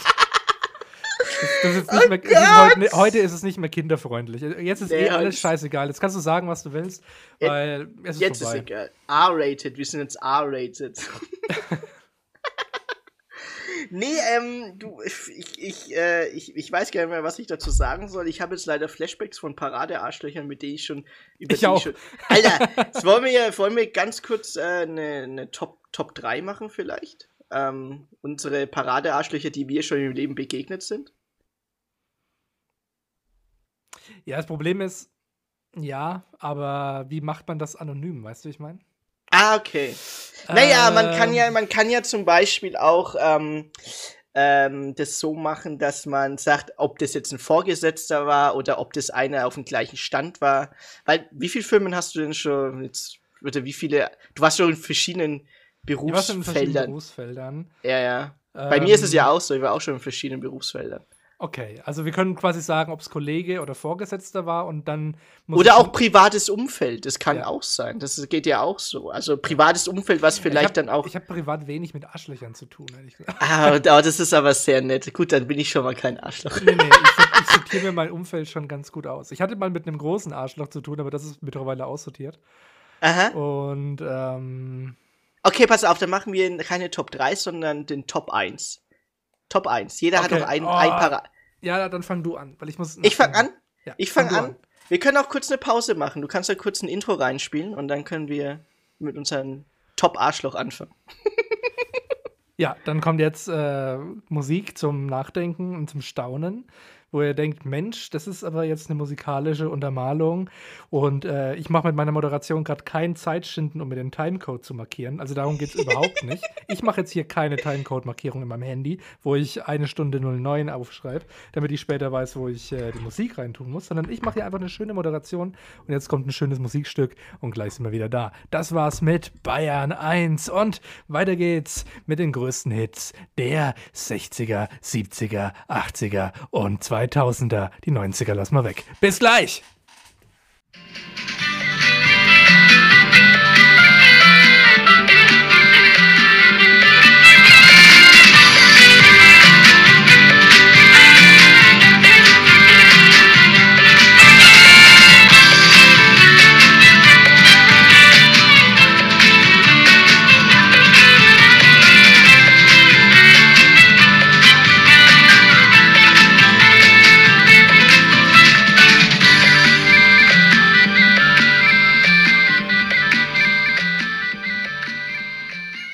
Boah, war das ein Hit. Also das war ein Musikstück. Puh. Ha. Puh. Also ich würde Ähm, das privat, würde ich das hören. Würde ich das ich- mir jeden Tag schaller ich mir das rein. Ach, du auch? Also so zum Aufstehen, also so zum ja. Hello, Good Morning. Bonjour. Bo- Bosch. okay, ey, wir haben es jetzt kurz nochmal besprochen. Wir machen doch eine Top 3 draus. Also Ja. Top 3 der Paradearschlöcher, die wir ähm, im Leben schon selber erlebt haben. Also Ja. sprich aus eigenen Erfahrungen. Max, ich fange einfach mal an mit meinem Platz 3. Jawohl, fangen wir mal an. Platz 3 ist ähm, der Vorgesetzte, der aus deinen Fehlern eine Gehässigkeit macht. Das heißt, äh, es gab mal, ich hatte mal einen Vorgesetzten, mit dem ich auch ein Projekt hatte. Ähm, ich sage jetzt nicht, natürlich sage ich nicht welcher Name, aber der war so ein Paradearschloch. Das war so einer zum Beispiel, wenn technisch was nicht funktioniert hat, hat er dann immer so ein bisschen getriezt, so, ja, warum funktioniert denn das nicht? Ja, warum hast funktioniert denn das Ah, schon nicht? Weißt ja, du, so. kennt ihr dieses, dieses Ja, ja. Necken auf eine sarkastische Art und Weise, was mich halt mega gestresst hat in der Situation.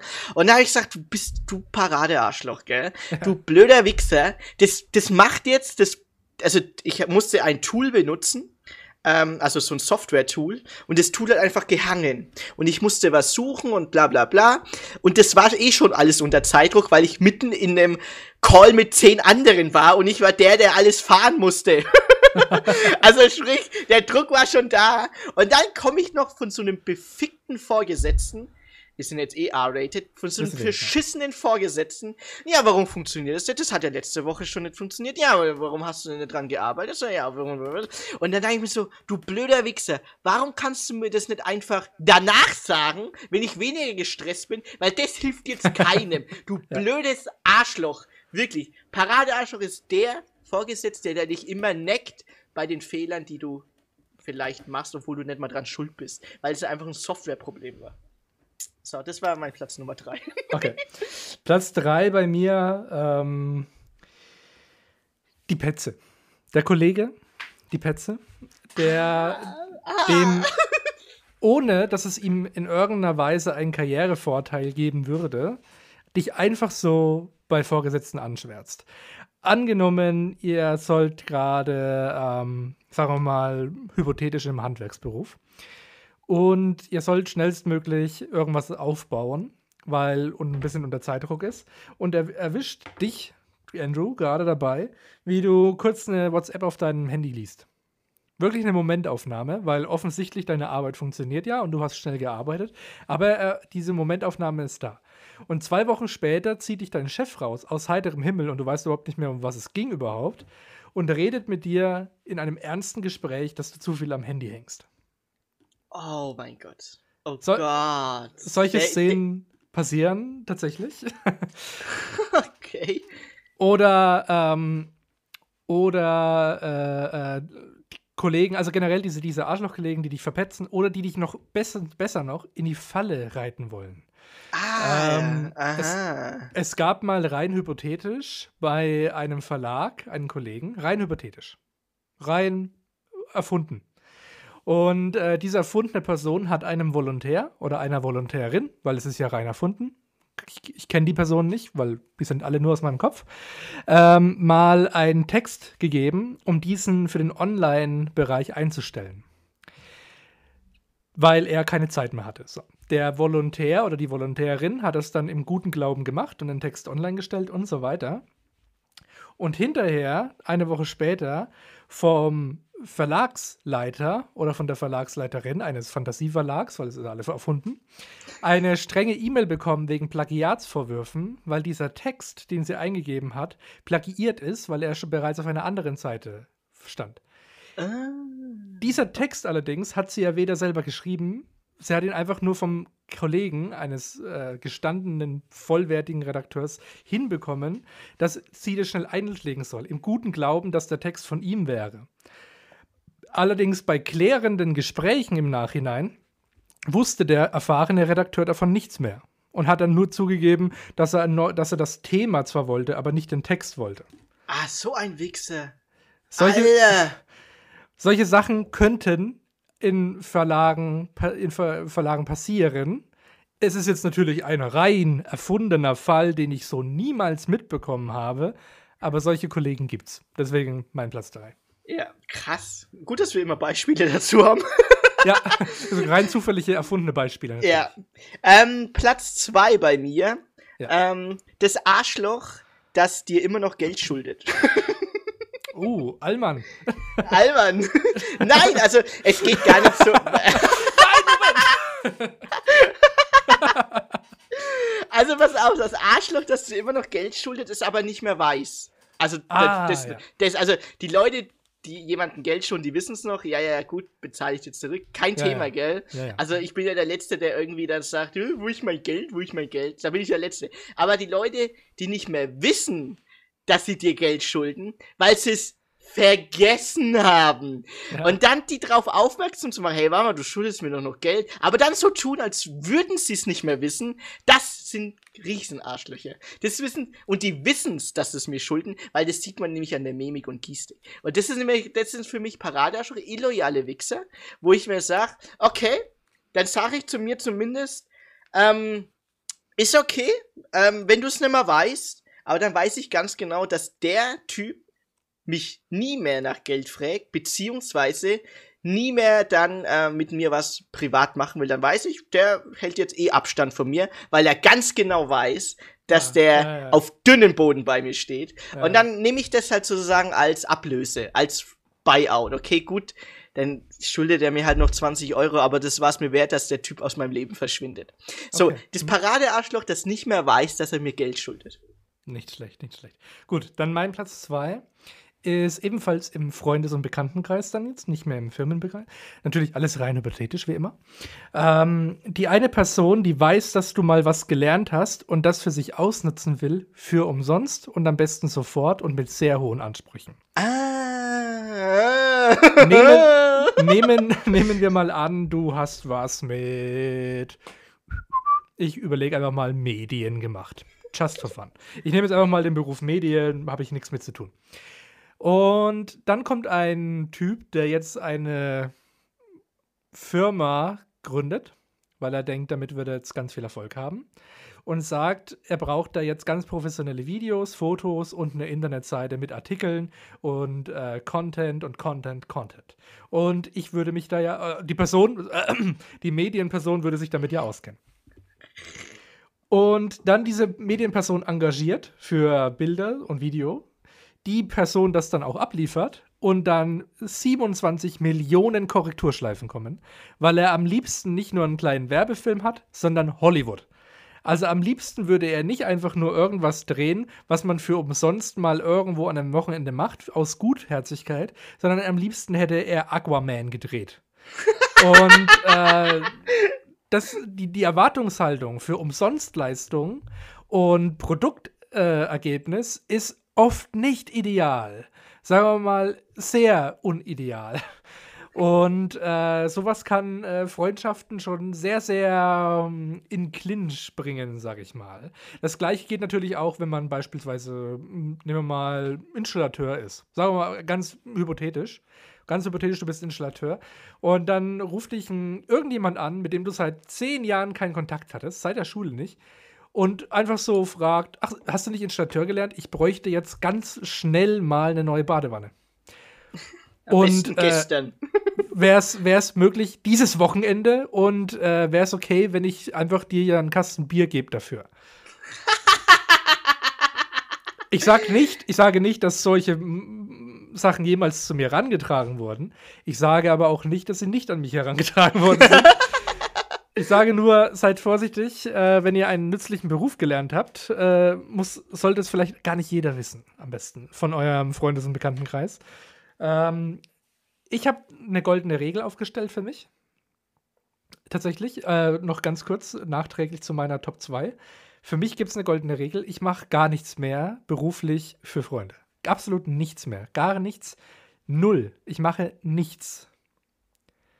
Also würde, Also- jetzt, würde jetzt jemand kommen und würde fragen, wie man einen Podcast macht, ich würde es ihm schon erklären, kein Ding.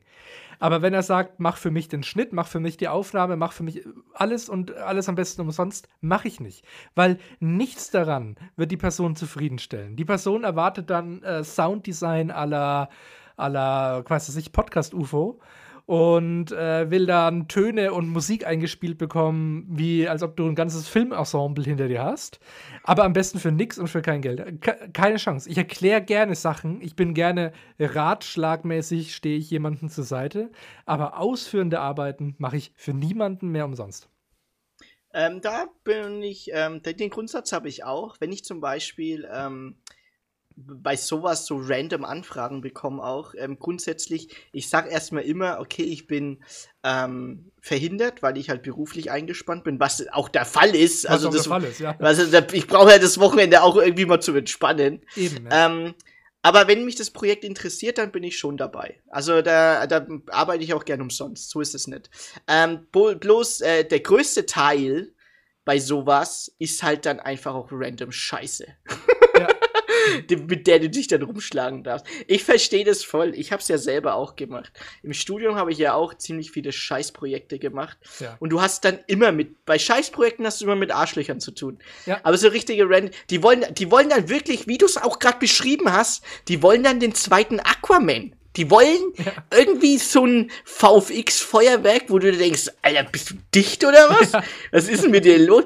Fernab von jeder Realität, gell? Und dann denkst du dir so, ja gut, Nacht, geh hem, ey, tu mich auch. Und dann musst du dich halt mit den Leuten rumschlagen und dann musst du irgendwie aus dem Projekt rauskommen. Ich hatte mal, ich muss, ich muss kurz ein Fallbeispiel erklären, weil ich weiß, die Person hört den Podcast zum Glück eh nicht. Äh, ich habe mit der Person sowieso nichts mehr zu tun seitdem. Ähm, ist aber auch nicht schlimm. Äh, der hat mir mal gesagt, er will Videos machen wie so ein berühmter YouTuber und hat mir dann Beispiele geschickt. Was er mir geschickt hat, war, Achtung, eine Videodatei ohne Ton, eine Tonaufnahme asynchron, eine zweite Tonaufnahme asynchron und eine dritte Videodatei mit halligen Ton. Und ich Und sollte dann und ich sollte dann quasi so äh, zwei Kameraperspektiven immer zusammenschneiden, der Ton aber durchgängig. Nichts davon war in irgendeiner Weise synchron. Nichts davon. Und ich habe, ohne Witz, ich habe das Ding in, lass mich nicht lügen, vier Stunden geschnitten. Weil ich, es hat dann funktioniert. Ich habe mir haarkleins Detail mir Mühe gegeben. Ich habe seine scheiß Mundbewegungen im, du kannst ja bei so Schnittprogrammen das ganz langsam abspielen. Ja, ja, ist also, du kannst es äh, beschleunigen oder entschleunigen. Genau, das, genau. Ja. Und ich habe es dann super langsam gemacht, dass ich es wirklich schaffe, dass dieser scheiß Ton ei, wirklich synchron zu seinen Mundbewegungen passt. Und es hat funktioniert. Und nach vier Stunden gebe ich das Video ab. Und dann sagt er mir, ja, jetzt hätte ich aber gern noch ein animiertes Intro, genauso wie bei dem YouTuber, der irgendwie drei Cutter angestellt hat oder so. Dann will ich aber noch äh, ein animiertes Outro. Dann will ich noch ein Jingle. Kannst du irgendwie, du kannst doch äh, Musik machen, du kannst doch Bass spielen, mach doch mir ein bisschen Jingle oder sowas. Und, und am Schluss kommt noch, Geilste. und kannst du mir bitte noch den kompletten YouTube-Channel aufbauen, zusammen mit Thumbnail, zusammen mit Beschreibung. Und da muss man ja auch irgendwie so ein Impressum anlegen. Kannst du dich da darum kümmern? Und alles für nichts. Aber warum? Warum? Was, was war das für ein Content? Das war, ähm, also, ja, ich, wenn ich wenn es zu sehr detailliert rausbaue. Ach so, war das ein Content, den die Massen begeistern würde oder was random Shit? Reaction oder sowas? Nee, nee, das war schon, also es war schon interessanter Content, weil er ja eine, er hat quasi eine Firma gegründet und in der Firma macht er Sachen, die nicht jeder kann. Und die wollte er als YouTube, als Video machen. Also so ein bisschen wie die Bastel Bros. Äh, ja, so, ja, so ähnlich quasi. Mhm. Und äh, das wäre schon alles cool geworden, aber die Ansprüche waren viel zu hoch und der Stress war viel zu hoch. Und er hat auch mit mir nie privat geredet. Als ich irgendwie im Krankenhaus war, vor kurzem, hat er mir im Krankenhaus geschrieben, dass er jetzt sofort sein Ergebnis haben will. Oder als ich irgendwie ähm, meine Oma begleitet habe, die, die mal eine Zeit lang kurz vorm Sterben war, die es zum Glück überlebt hat, hat er jeden Tag geschrieben, wann denn sein Video fertig ist und so weiter. Weißt du, es ist so, dieser unfassbare Druckaufbau war so hoch. Was für ein Arschloch. Wo ich mir, ja genau, was für ein Arschloch. Ich mir gedacht habe, ja, also wirklich, nee. Vor allem, wenn er dich wenigstens bezahlen würde, dann hätte er ja eine Argumentation. Ja. Also der hätte ja dann wirklich so eine Argumentation, hey, wir haben einen Vertrag, wir Genau. bezahlen, du, hast, du hast Deadlines, du hast Abgabefristen und alles mögliche, gell? Genau, Da genau. ich so, ja, dann kann man ja drüber reden, aber, aber so? Umsonst? Ich persönlich habe ja die Theorie, dass die Firma nicht ganz so gut läuft, wie er sich das vorgestellt hat. Ja, Und dann deswegen war auch der Marketing. Und deswegen hat er Okay. einen Sündenbock gesucht, wo er dann sagt, ja, es liegt natürlich nur daran, weil das Video nicht auf YouTube ist oder so. Ja, Was er natürlich vor einem halben Jahr schon hoch hätte, hochladen hätte können, weil es ist ja fertig. Alles, was er nur will, sind irgendwie krasse Animationseffekte, die ich halt nicht bieten kann, was ich ihm auch schon tausendmal gesagt habe. Aber egal. Ich, ich verzettel mich hier in Details. Fakt ist, solche, solche Menschen gibt es auf der Welt überall und das ist mein persönlicher Platz 2. Die, wie war der, wie war, wie hieß der Platz 2 jetzt? Das, das Arschlöcher, die dich ausnutzen, für Ausnutzen, Dinge, die du genau. mal gelernt hast. Genau, Ausschläger, die ich aus und die Dinge vorher gelernt hast. So, ich habe, äh, mein Platz 1 ist ähm, auch ein Paradearschloch natürlich. Mhm. Ähm, grundsätzlich der Lügner. Ähm, Ah, das ist auch ein bisschen ja. ähnlich zu deiner Platz 3. Ja. Ähm, und also von nichts mehr wissen dann. Also der Lügner. Beispiel. Ich war im Studium, du meinst irgendeine Person. irgendeine Person, der Lügner. irgendeine Person war im Studium. ja, ist, Genau. Ist, äh, genau, irgendeine Person war im Studium. Ja. vielleicht vor sechs, sieben, acht Jahren, keine Ahnung. Ähm, wir waren dann so in der Lerngruppe und ich habe so ein Geodreieck gehabt und wir mussten Aha. dann halt ähm, was zeichnen und ich habe halt das Geodreieck genommen und in der Lerngruppe wurde dann halt gesagt, hey, kann ich mal dein Geodreieck haben? Ich muss das auch zeichnen. Dann ich so, Ja. ja, klar, benutze es, ich brauche es ja jetzt gerade nicht, gell? ja. Und ähm, dieses Geodreieck, ähm, das war meins und das war unique. Und man, man konnte sehen, dass das meins war, weil das war, das sah so aus, als würde mein Name draufstehen. Jeder hat Okay. gewusst, dass das mein Geodreieck ist. Aha. Dann hat er das Geodreieck genommen Ist mir aber nicht zurückgegeben. Dann ich so, ja, gut, der hat's vergessen, bestimmt. Und einen Tag später waren wir wieder in der gleichen Lerngruppe.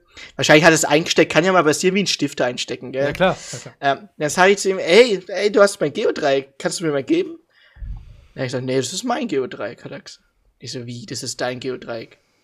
Nee, das ist doch meins, ich habe das doch gestern gegeben. Nee, nee, das habe ich mir gestern gekauft, das Geodreieck. Dann, bist du, bist du bescheuert, habe ich gesagt?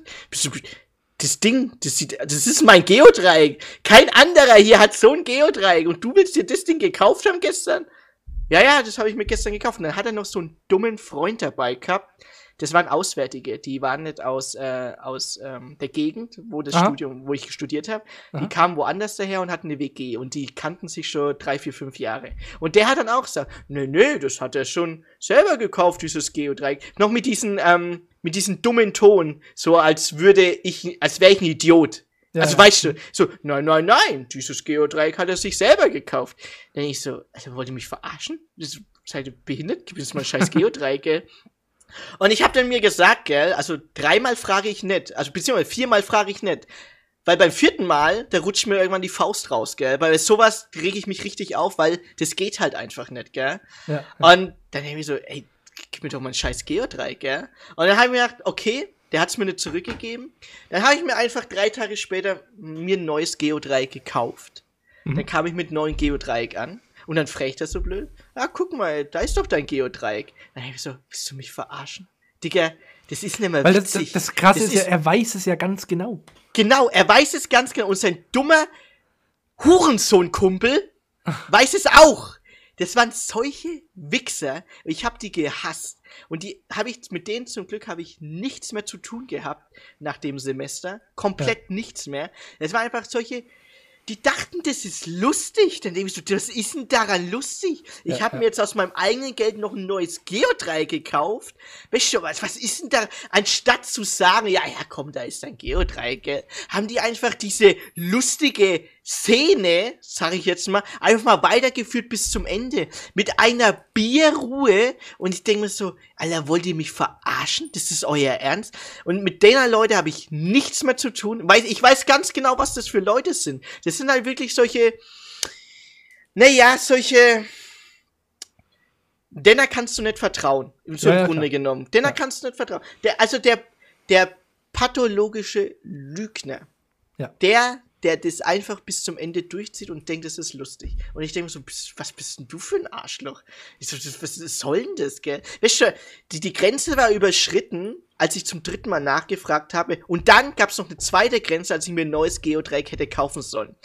So, das Geodreieck an sich war jetzt halt nicht viel wert, aber es geht hier ums Prinzip. Ja, das Prinzip. Ja. Es ist dieses Prinzip an sich dass man einfach. Vor allem dieses, dieses dreiste Lügen und dann auch so freches Nachfragen, wie du Ja, genau. Hast, ne? dieses, ich denke mir so, ah. wer, wer, bist, wer bist du, dass ich mich jetzt wegen dir aufregen muss? Wer bist du? Ja. Genau? Ja. Wer bist du? Ich bin, also ganz ehrlich, ich habe was Besseres zu tun. Ja. Da habe ich mich halt komplett von den Spastis abgekapselt. Entschuldigung, von diesen Arschlöchern abgekapselt, weil es einfach ein Paradearschloch war. Es wäre das geborene Arschloch. Und der, das Ding war, Arschlöcher siehst du an, dass sie Arschlöcher sind, weil es einfach, der sieht einfach aus wie ein Arschloch. Denn da würdest du nicht vertrauen. Du würdest sagen, ah, kannst du mir bei meinem Umzug helfen? Nee, der würde noch den halben Schrank klauen. okay, deine Platz 1. Mein Platz 1 äh, geht an einen vorgesetzten Arschloch, das seine Macht ausübt. Und hier habe ich kein konkretes Einzelbeispiel, sondern das habe ich schon bei drei Arbeitgebern mitbekommen. Hm, äh, ich nicht, meine ich. Also irgendjemand. Irgendjemand hat schon mal drei Arbeitgeber gehabt, äh, die ihre Macht ausnutzen. Hier mal zwei, drei kurze Beispiele. Also rein hypothetisch, wenn du irgendwo angestellt bist und hast äh, Noteinsätze, die mit Wasser zu tun haben, zum Beispiel. Ne? Zum mhm. Beispiel bist du Rettungsschwimmer oder Installateur, beispielsweise. Sowas in der Art. Und dann hast du ja einen Notruf auf deinem Privathandy. Die rufen dich ja dann an, wenn du gerade Notdienst hast, Privathandy, und dann musst du raus und die Anlage reparieren. Dabei ist meinem Protagonisten, einer völlig erfundenen Person, das Handy kaputt gegangen, weil äh, salzhaltiges Solewasser in, auf die Jeans getröppelt ist beim Noteinsatz, weil einfach ein riesengroßer Wasserrohrbruch war. Und er hat ähm, quasi die Maschine gerettet. Es hat alles funktioniert.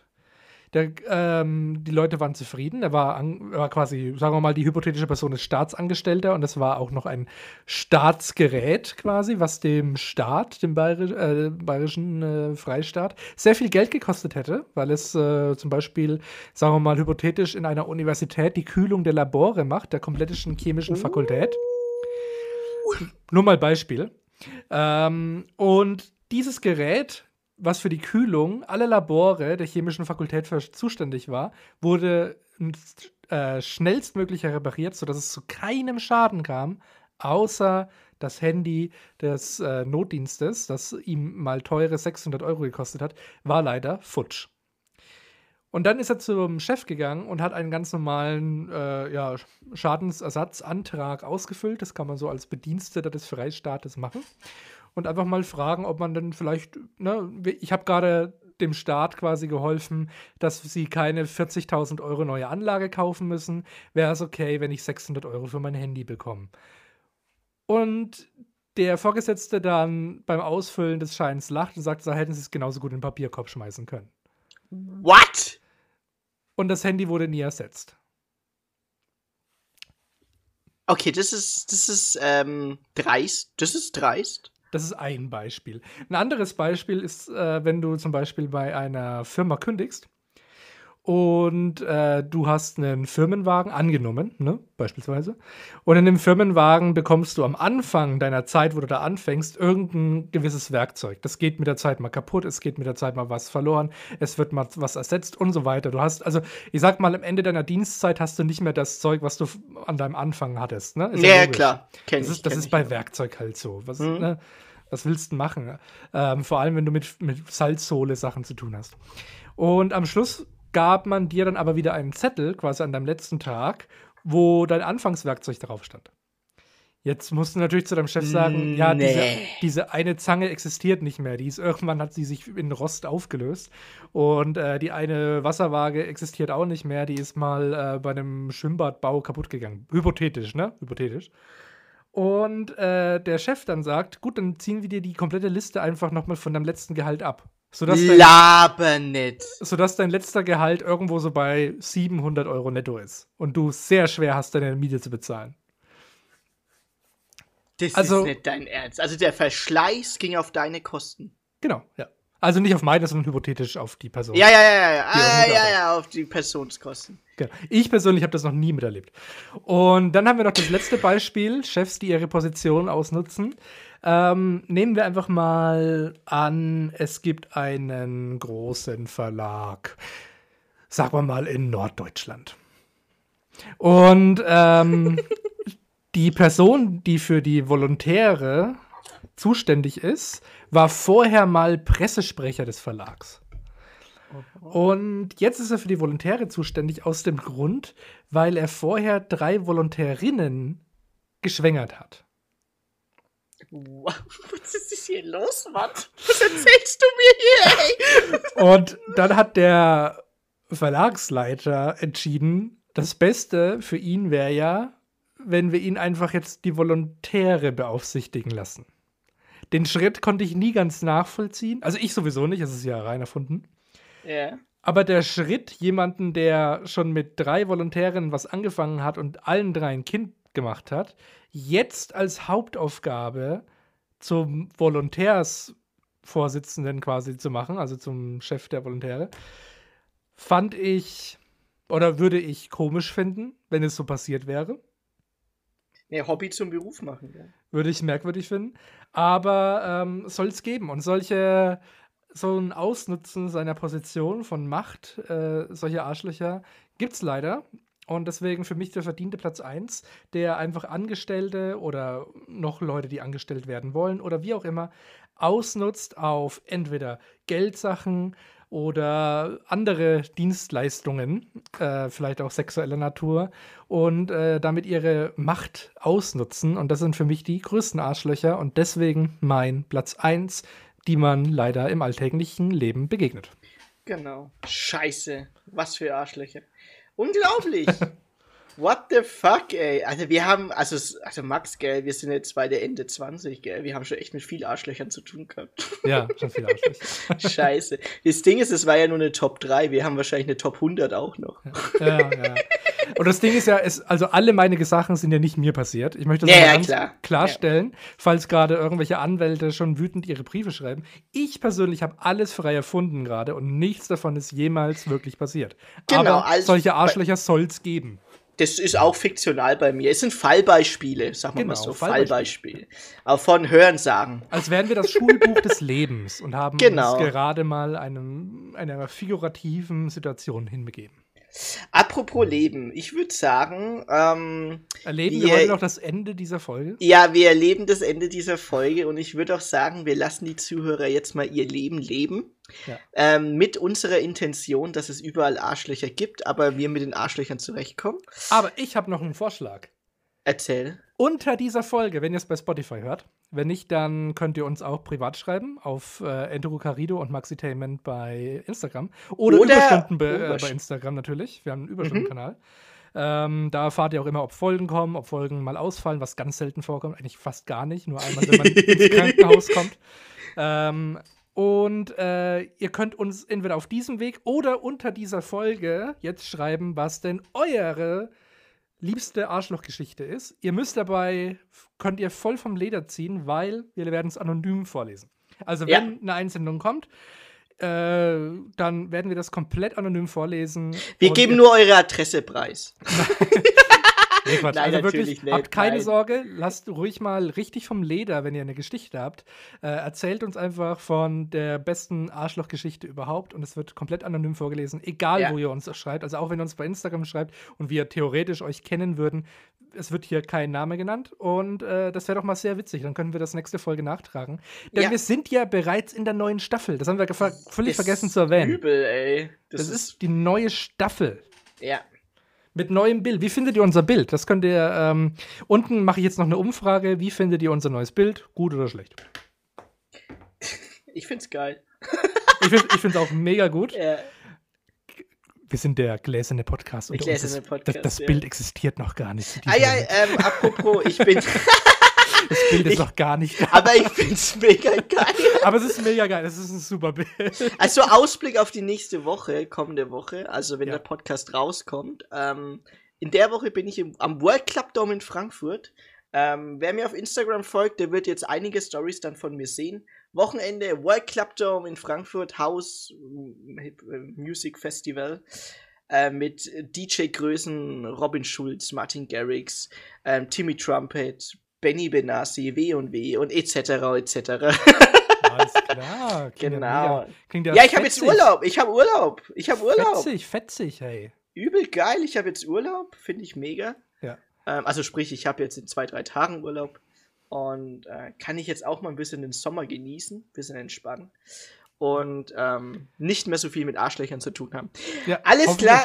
Ich wünsche Wenn euch diese was. Folge rauskommt, bin ich fast schon wieder am Arbeiten. Diese, Ah, Folge, diese Folge kommt an meinem vorvorletzten Krankheitstag raus. Und dann muss ich äh, wieder ans Werk und muss mich im Gegensatz zu dir wieder mit Arschlöchern rumstreiten. Deswegen, äh, ich wünsche euch alles Gute, alles Liebe, viel Spaß mit der kommenden Staffel. Es geht jetzt los mit Staffel 4, 3, Es wird ein Ja. Feuerwerk. 3, 4? Äh, das ist Staffel 4. Vier? Mit Staffel 4 geht es jetzt los. Und ähm, Fear Not, die neue Staffel. Und äh, viel Spaß beim Zuhören. Ne, ihr habt es jetzt eigentlich schon angehört. Also, tschüss. Tschü tschüss. Jetzt noch ein Intro und dann schneide ich das ganz lange Wurst hier schön zusammen.